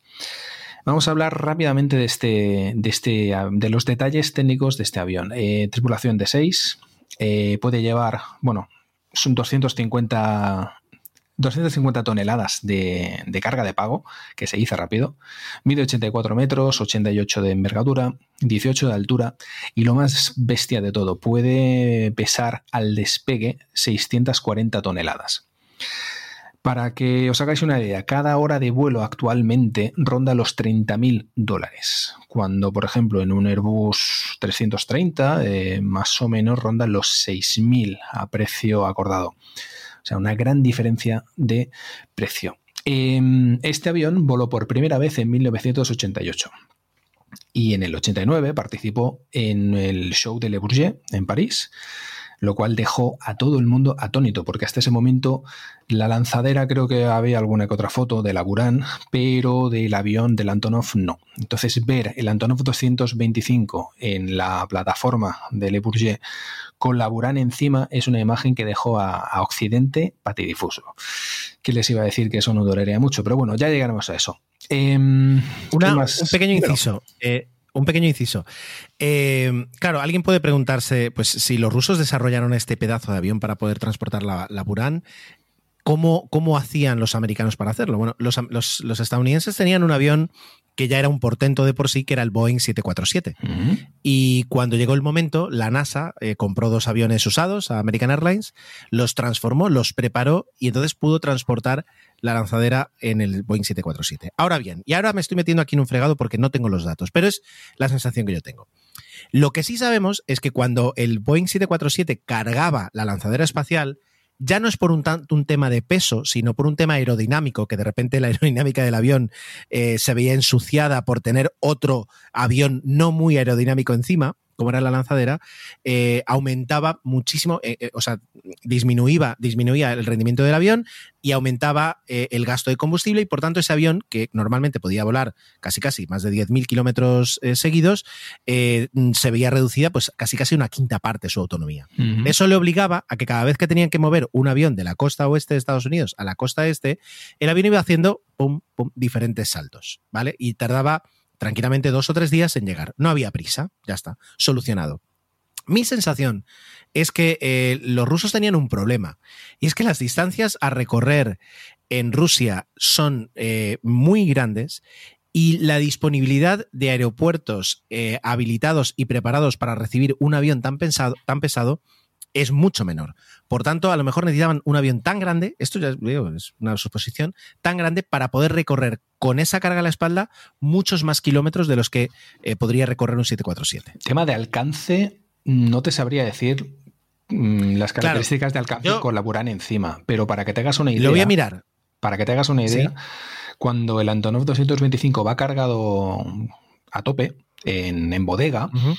que estamos hablando de hasta 250 toneladas de carga de pago, tiene muy poco, tiene muy poco alcance, son 4.000 kilómetros, pero aún así 4.000 kilómetros de aeropuerto a aeropuerto, yo creo que te da aeropuertos suitables bastante buenos, eh, aunque sea en Rusia. Claro. Pero en serio, vaya melón que has abierto, Ger. Sí, no, voy, voy, a intentar, voy a intentar ahora, a, mientras sigues hablando y yo te presto atención, pero voy a intentar mirarlo porque me, me parece curioso el, el, por qué de repente no haber transformado un Antonov 124, que ya era un avión grande, que por peso lo podría transportar. No, no, no, no, eh, no tenía potencia, pero, le faltaba potencia. ¿no? ¿no? por eso añadieron, ah, por eso vale. las alas son más grandes, para meter un, un motor adicional en cada, en cada ala, era porque no tenía potencia suficiente. Vale, vale, pues. Y ves, además, eh, si lo haces, lo haces a, como hace Antonov las cosas, a lo bestia, y ya está. Y te marcas el avión más grande del mundo, y en plena Guerra Fría, o a finales de la Guerra Fría, mejor dicho, pues quieras que no, decir que tienes el avión más grande del mundo es una forma de, de ponerte medallitas. Es verdad. Pero bueno, si te parece, continuamos. Sí. El... Venga, sí, el, propósito del avión, como hemos dicho, era transportar la Buran, pero es que esto le duró poquísimo. Creo que si no me falla la memoria, solo voló dos veces con la Buran a, sus espaldas, porque luego la Unión Soviética desapareció y se canceló el programa. Pero es que incluso antes de que se cancelase, la, lo que era la financiación eh, era inexistente, con lo cual el programa pues, se vio limitadísimo. Nada, como hemos dicho, se, va a la URSS a pique se queda otro avión gemelo a medio construir, que todavía está en un hangar a medio construir, después de tantos años. Y este, este avión, digamos que lo guardan, le quitan los motores, los reutilizan en los Antonov 124, que había operativos, y se queda ahí, digamos, mmm, pues conservadito, sin hacer nada. Mientras tanto, se crea Antonov Airlines para explotar este tipo de, de carga pesada a lo bestia y, uh -huh. sobre todo teniendo en cuenta la cantidad de aviones grandes y, y, espectaculares que tiene Antonov, el Antonov 22, el 26, el 124 que hemos mencionado y tal. Y a finales de los 90 se dan cuenta que hay una gran demanda de carga pesada, grande, que necesita pues eso, aviones especiales. ¿Y qué hacen? Se acuerdan que tienen el Antonov 225 aparcadito y se gastan unos 20 millones de dólares para hacerle un, un overhauling y así pues eh, tener un avión operativo que te, que te, permita pues llevar de todo, trenes, vagones, eh, calderas de centrales térmicas, lo que se os pase por la cabeza. Sí. Transformadores eléctricos, eh, ha, ha, llevado de todo. Claro, recordemos, el, el, problema, o sea, quiero decir, la capacidad alucinante del, del, Antonov no es poder levantar 250.000 kilos. Quiero decir, eh, un, un 747-8 de carga, pues levanta, pues no, dos- no lo mismo, pero casi. Quiero decir, son, son lo, lo que, lo que hace único al Antonov 325 es que si tienes un objeto que te pesa eso, él te lo puede llevar. No, el- el- el- los 747, los aviones de carga, eh, cargan palets, cargan pues a granel y, y- y entonces van sumando peso. Bien, en cajitas, si puedes coger un tren y dividirlo en cajitas, pues te lo puede llevar un 747.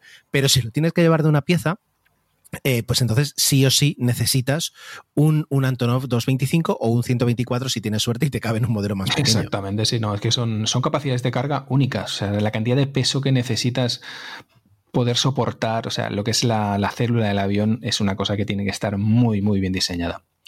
Y hablando de eso, de carga y descarga, eh, ¿cómo lo hace? Para cargar, se levanta el morro, el tren de aterrizaje, digamos que se flexiona para mm, ajustar la inclinación de lo que es el piso de la, de la bodega con una rampa que sale de la propia bodega y de esta manera, con un cabrestante, suben y bajan la carga. Y la verdad es que las operaciones de carga y descarga de este, de este bicho son únicas. Em, ¿Qué más podemos comentar? Bueno, que en 2018 entró en revisión, estuvo hasta marzo de este año y, y nada, y ahora vuelve a volar otra vez, eh, aunque me parece que ya no vuela tanto porque es extremadamente caro, como hemos comentado, y cada vez queda menos piezas de, para poder mantenerlo en, una- en un buen estado. Claro, es decir, recordemos que, por supuesto, ni- nadie quiere contratar este avión si lo puede evitar. Eh, pero ya digo, hay momentos en los que a veces necesitas sí o sí algo que solo puede llevar este avión. Y como solo hay uno en el mundo, pues yo entiendo que, que tiene que, que gestionarse con, con Sí. tiempo, es decir, tiene que ser... A diferencia de los otros del Antonov 124, que dentro de todo, pues hay una flota Sí, Pues hay una decente, flota bastante, más o menos bastante decente, sí. Yo cuando hablé del Antonov 124 lo miré. Yo creo que en- entre todas las compañías, todos los operadores, sin hablar de los militares, Exacto. porque hay aviones militares que, pues creo que hay unos, no llega a 20, pero debe haber más de 15 aviones.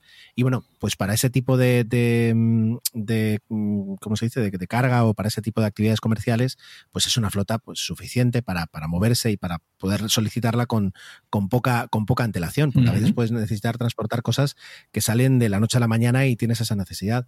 Pero el 225 es, es, otra, es otra pasta. Es otra liga. Eh, es es, un, otra liga. es- es- es un avión que podría, a ver, no, no compensar el gasto, pero que si allí donde fuera se pudieran hacer visitas pagadas, os aseguro que en muchos aeropuertos, vamos, eh, se harían, habría colas para poder ver cómo funciona, porque aunque se ha modernizado en, en esa, en esa reforma de los 20 millones de dólares que hablabas, pues realmente pasó de ser un avión soviético a un avión ruso, digamos. No, ruso no. un- Ucraniano, que vas a herir sensibilidades. Ucraniano.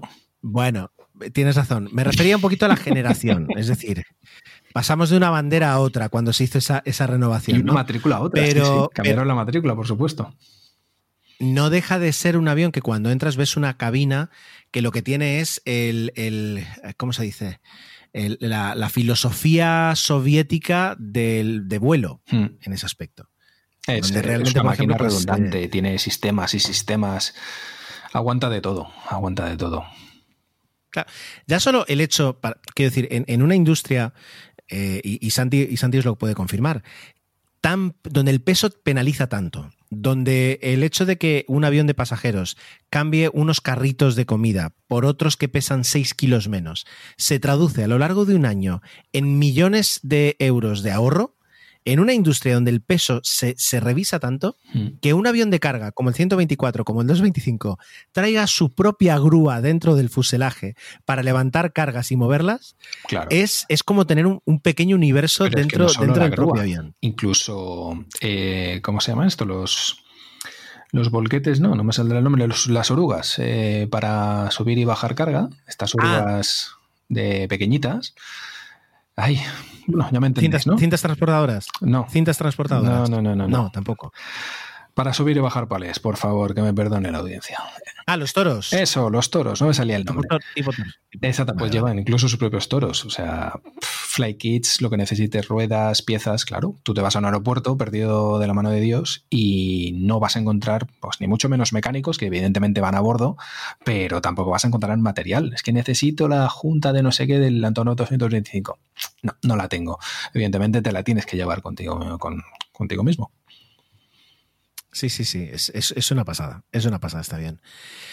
Bueno, y como tú decías al principio, este avión se crea mm, no por, por, el hecho de divertirse, sino con un propósito claro, con una necesidad clara. Exactamente, les piden, les piden a los diseñadores de Antonov un avión que sea capaz de llevar la, la secreta por esos momentos lanzadera Buran, pues de, de, cualquier parte a cualquier parte de la Unión Soviética.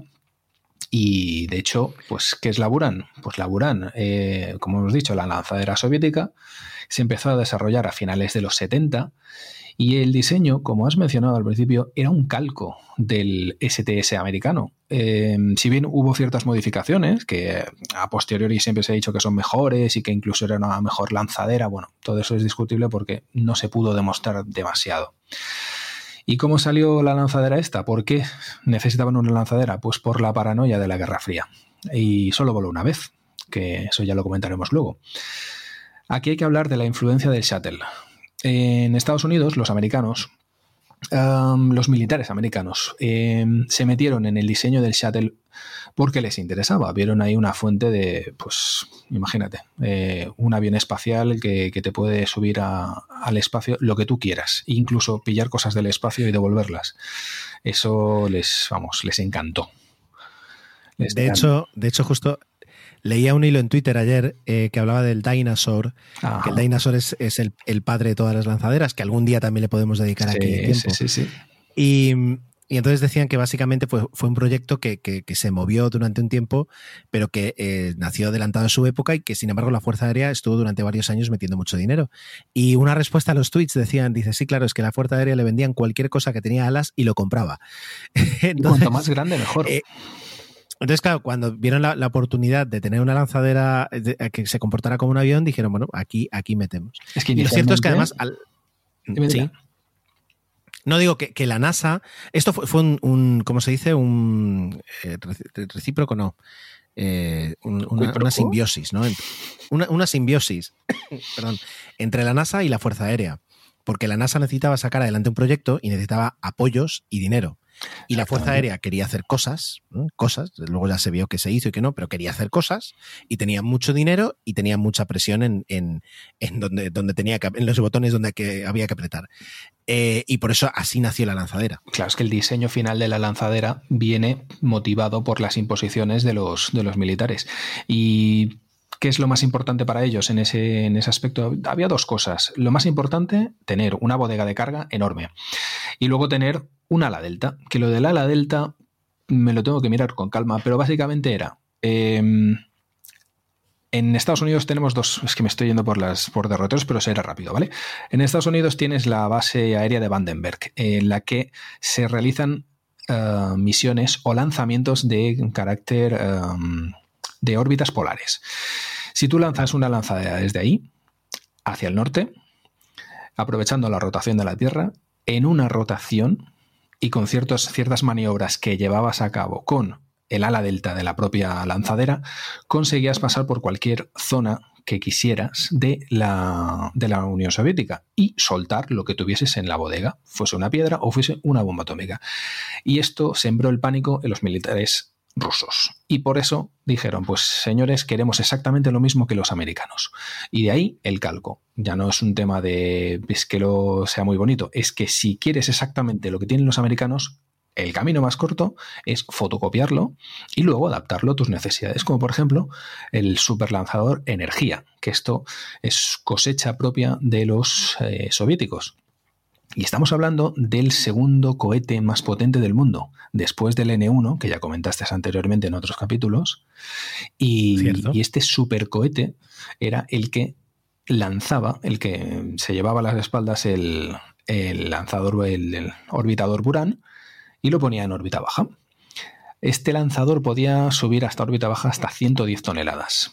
Y tenía una cosa muy importante, y es que podía funcionar solo. A diferencia del shuttle, que el shuttle era todo un conjunto de, pues eso, de motores, de, de, aceleradores, de depósito, de orbitador, el lanzador energía podía funcionar solo. Entonces, cualquier cosa que le pusieras a la energía, sea el Buran o sea cualquier carga de pago, te servía. Y eso le daba bastante, bastantes posibilidades al, al proyecto. Versatilidad. Exactamente, versatilidad, sí, señor. Em, ¿Qué podemos decir? Del único vuelo. Solo voló una vez el Buran, que fue el 15 de noviembre del año 88. Y voló pues porque tenían prisa, porque les iban a cerrar el grifo y dijeron, pues vamos a hacer una vamos a hacer una misión, la vamos a televisar parcialmente, cosa bastante rara en esa época y en la Unión Soviética, y de esta manera vamos a promocionar el no sé si decir promocionar, pero digamos que sea que se haga público, ¿no? Para que luego no sea tan fácil es defender, claro. cortarlo, claro, Claro. defender su, su trabajo. Así nada, ¿qué hizo la lanzadera? Pues despegó, dio una órbita y aterrizó en la pista al norte de Baikonur. Y todo en modo automático, o sea, no había nadie a bordo. Lo que consiguió hacer la lanzadera de Buran hoy en día es una cosa que se podría entender que es viable, pero en el año 88 fue impresionante. Aún así, no sirvió para mucho. Y les cortaron, el, les cortaron la financiación, eh, estaba por ahí Gorbachev, era la época de la Glasnost, no tenían dinero. Bueno, y se y fue hay, todo. y hay otro factor. Y hay otro factor, que es el accidente del Challenger. Es decir, Eh, el sí. accidente del Challenger. Mm. Claro, el accidente del Challenger lo que, lo que de- le demuestra a los rusos es que ni la lanzadera espacial estadounidense es tan buena, ni eh, ya además salta por los aires todo ese programa tan apretado que hablamos cuando la serie, todo ese programa de lanzamientos tan apretado que tenían los estadounidenses que querían utilizarlo prácticamente como un autobús y se dan cuenta de que no es tal, y entonces los rusos dicen, ostras, hemos estado aquí metiendo dinero y hemos estado preparando una lanzadera y resulta que los, los estadounidenses la van a usar mm, mucho menos y por tanto no tiene ese factor de riesgo que nosotros Claro. podíamos pensar, ni Y es tan todo versátil porque, por el se peligro. pensaba. Porque no era el peligro que se suponía, porque se- ellos daban por hecho que, que era un, un bombardero espacial, entre otras cosas, que si podía subir láseres, bueno, lo que os podéis imaginar de la guerra de Star Wars de, de Ronald Reagan, Ronald Reagan y de pues cualquier cosa. Entonces, una vez se demuestra que solo servía para carga y encima lo que tú dices, no volaba ni tanto, ni, ni era, era eso, era el elefante blanco que fue. Así que, bueno. Entonces, eh, ahí los rusos aplicaron su filosofía, que es, pues para eso volvemos a los cohetes de hace 20 años, que ni tan No, mal. y, y cuando tienes el país que se está muriendo de hambre, ¿qué vas a hacer? Pues evidentemente recortar en, en cosas que no son prioritarias, por muy bonitas que Bueno, eh, eh, quiero decir, la filosofía comunista, quiero decir, a veces no, no prioriza la comida por encima del gasto armamentístico. Fue, fue una época bastante chunga, ¿eh? Para, pues, imagínate, es que se iba todo a hacer puñetas. eh, Los países satélite, bueno, es que estamos entrando en política y no deberíamos, pero bueno, eh, eh, nada de eso, que lo cancelaron. ¿Y qué pasó con la, con la Buran? Pues que, que la dejaron, la dejaron en un hangar muy bonito, eh, encima de una maqueta del, y cuando digo maqueta es una maqueta escala 1-1, ¿eh? o sea, un prototipo, por decirlo de alguna manera, del cohete Energía, y estaba dentro de, un hangar. Y estuvo ahí durante muchísimo tiempo, y cualquier visita de cierto rango que iba a Baikonur, que es el, es eso, el campo de lanzamiento de, pues de, de lo que hoy en día es Roscosmos y lo que antes era la Unión Soviética, entonces estas visitas pues iban ahí, les mostraban la, la lanzadera y presumían pues de un programa que era realmente espectacular. ¿Y qué pasa? Que, pues, que se fue pudriendo todo, desde la propia lanzadera hasta el propio edificio. Y el 12 de mayo del 2002, mientras se realizaban unos trabajos en el techo, eh, se desplomó, se cargó la lanzadera, el cohete, y tristemente murieron ocho trabajadores en ese, en ese accidente. Eso ya supuso, digamos, la decadencia total de, de los restos del, del Buran. Pero aún así se puede decir que hay ciertos modelos, que eran modelos de, de ensayos eh, atmosféricos, que se pueden visitar. Y uno de ellos, por ejemplo, está en el Museo Técnico de Speyer, en Alemania, y ahí está el, el prototipo OKGLI, que digamos que es el equivalente al Enterprise americano. Cuando digo Enterprise me refiero al Shuttle Enterprise que utilizaron para hacer pruebas atmosféricas. Y que por suerte el amigo Tomeu y yo tuvimos, pues eso, la suerte, valga la, la redundancia, de visitarlo hace ya algunos años y que a ti te recomiendo que cuando tengas un hueco vayas. Y si puedes Sí, conmigo, sí. mejor. Sí, tendremos que hacer un viaje familiar. Eh, hay que buscar algo familiar que esté cerca. Mm, Mercados no sé, navideños. Legoland. Mercados, pues ya me basta, me basta. En cuanto ahora la pandemia nos deje, sí que podríamos hacer. Desde luego, eh, la envidia es muy alta en ese aspecto. Eh, yo por añadir algo antes de terminar, es decir, eh, cuando se ha visto lo que, lo que los soviéticos consiguieron hacer con la Buran, eh, pues es reconocido que, le dieron una vuelta. Es verdad que a lo mejor tuvieron la ventaja de partir de un diseño ya más o menos establecido por, por los estadounidenses por parte del lanzador y, ellos lo, cuando lo revisaron dijeron, eh, ¿por qué no hacemos estos cambios? Claro, tenían dos ventajas principales, la que tú has dicho, tenían un cohete mejor. El cohete, el cohete energía era mucho mejor que el lanzador de la lanzadera, valga la redundancia, eh, y por tanto podían hacer, pudieron hacer cosas que, los estadounidenses no pudieron, como por ejemplo quitarle los motores a la lanzadera. Que era un problema sus motores. claro, eh, a ver, los estadounidenses también hicieron el tema de ponerle tres motores a la lanzadera, tenía un sentido, era que eran unos motores hiper mega eficientes, los mejores motores que, ha habido jamás, eh, hasta prácticamente ahora, mm. y por tanto eran carísimos. Entonces, traértelos de vuelta era una buena idea, por supuesto, pero iba a perjudicar pues, la capacidad de, carga y, el espacio disponible dentro de la lanzadera en ese aspecto, por ejemplo, ¿no? Em, y, luego, pues, el hecho de que en el año 88 esta lanzadera pudiera hacer todo el viaje eh, sin tripulación, es decir, eh, con, piloto automático durante todo, todo el viaje, es algo que cuando luego ves, y hay un vídeo que circula en internet de, un chico que explica, en un vídeo bastante largo, cómo se aterriza una, lanzadera espacial, y es espectacular la cantidad de maniobras que implica.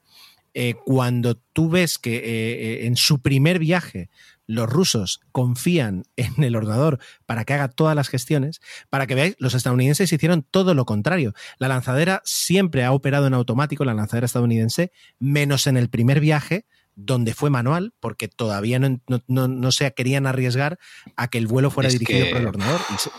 Es que, claro, o sea, lo que hicieron los rusos fue fue de locos, pero porque no tenía más remedio, porque querían hacerlo y tal. De hecho, es que ni siquiera tenían el soporte vital a bordo. Evidentemente, pues no, no había nadie a bordo, pero es que estaba inacabada esa lanzadera. Pero lo que consiguió sí.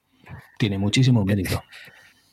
Lo que acabas de decir resume un poquito además también la filosofía rusa, es decir, lo hicieron porque no tenían más remedio. Porque, decir, así es una forma de resumir 40 años de ingeniería, era o eso o Siberia. Entonces al final conseguían sacar ideas de donde no. Bueno, pregúntaselo a Korolev, eh, a ver qué tal le fue por allí. Pobrecito, le fue muy eh, mal. Pero bueno. bueno, pues eh, hemos hecho Hemos hecho este, este, este conjunto porque, eh, desde luego, hablar del Antonov 225 está hablar también de la, de la lanzadera rusa Uran.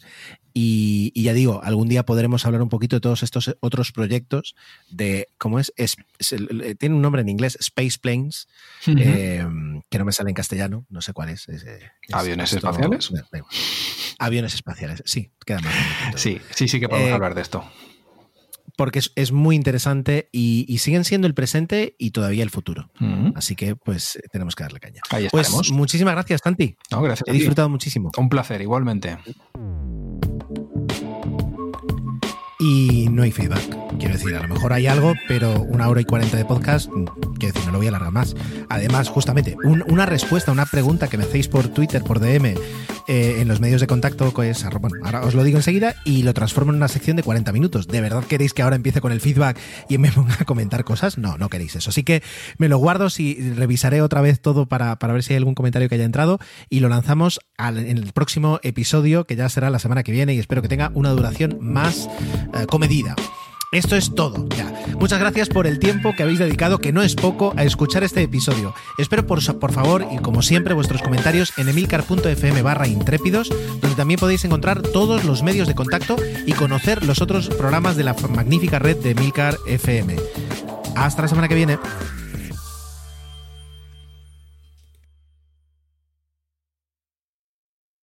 With Lucky Land slots, you can get lucky just about anywhere. This is your captain speaking. Uh, we've got clear runway and the weather's fine, but we're just going to circle up here a while and uh, get lucky. No, no, nothing like that. It's just these cash prizes add up quick. So I suggest you sit back, keep your tray table upright, and start getting lucky. Play for free at LuckyLandSlots.com. Are you feeling lucky? No purchase necessary. Void where prohibited by law. 18 plus terms and conditions apply. See website for details.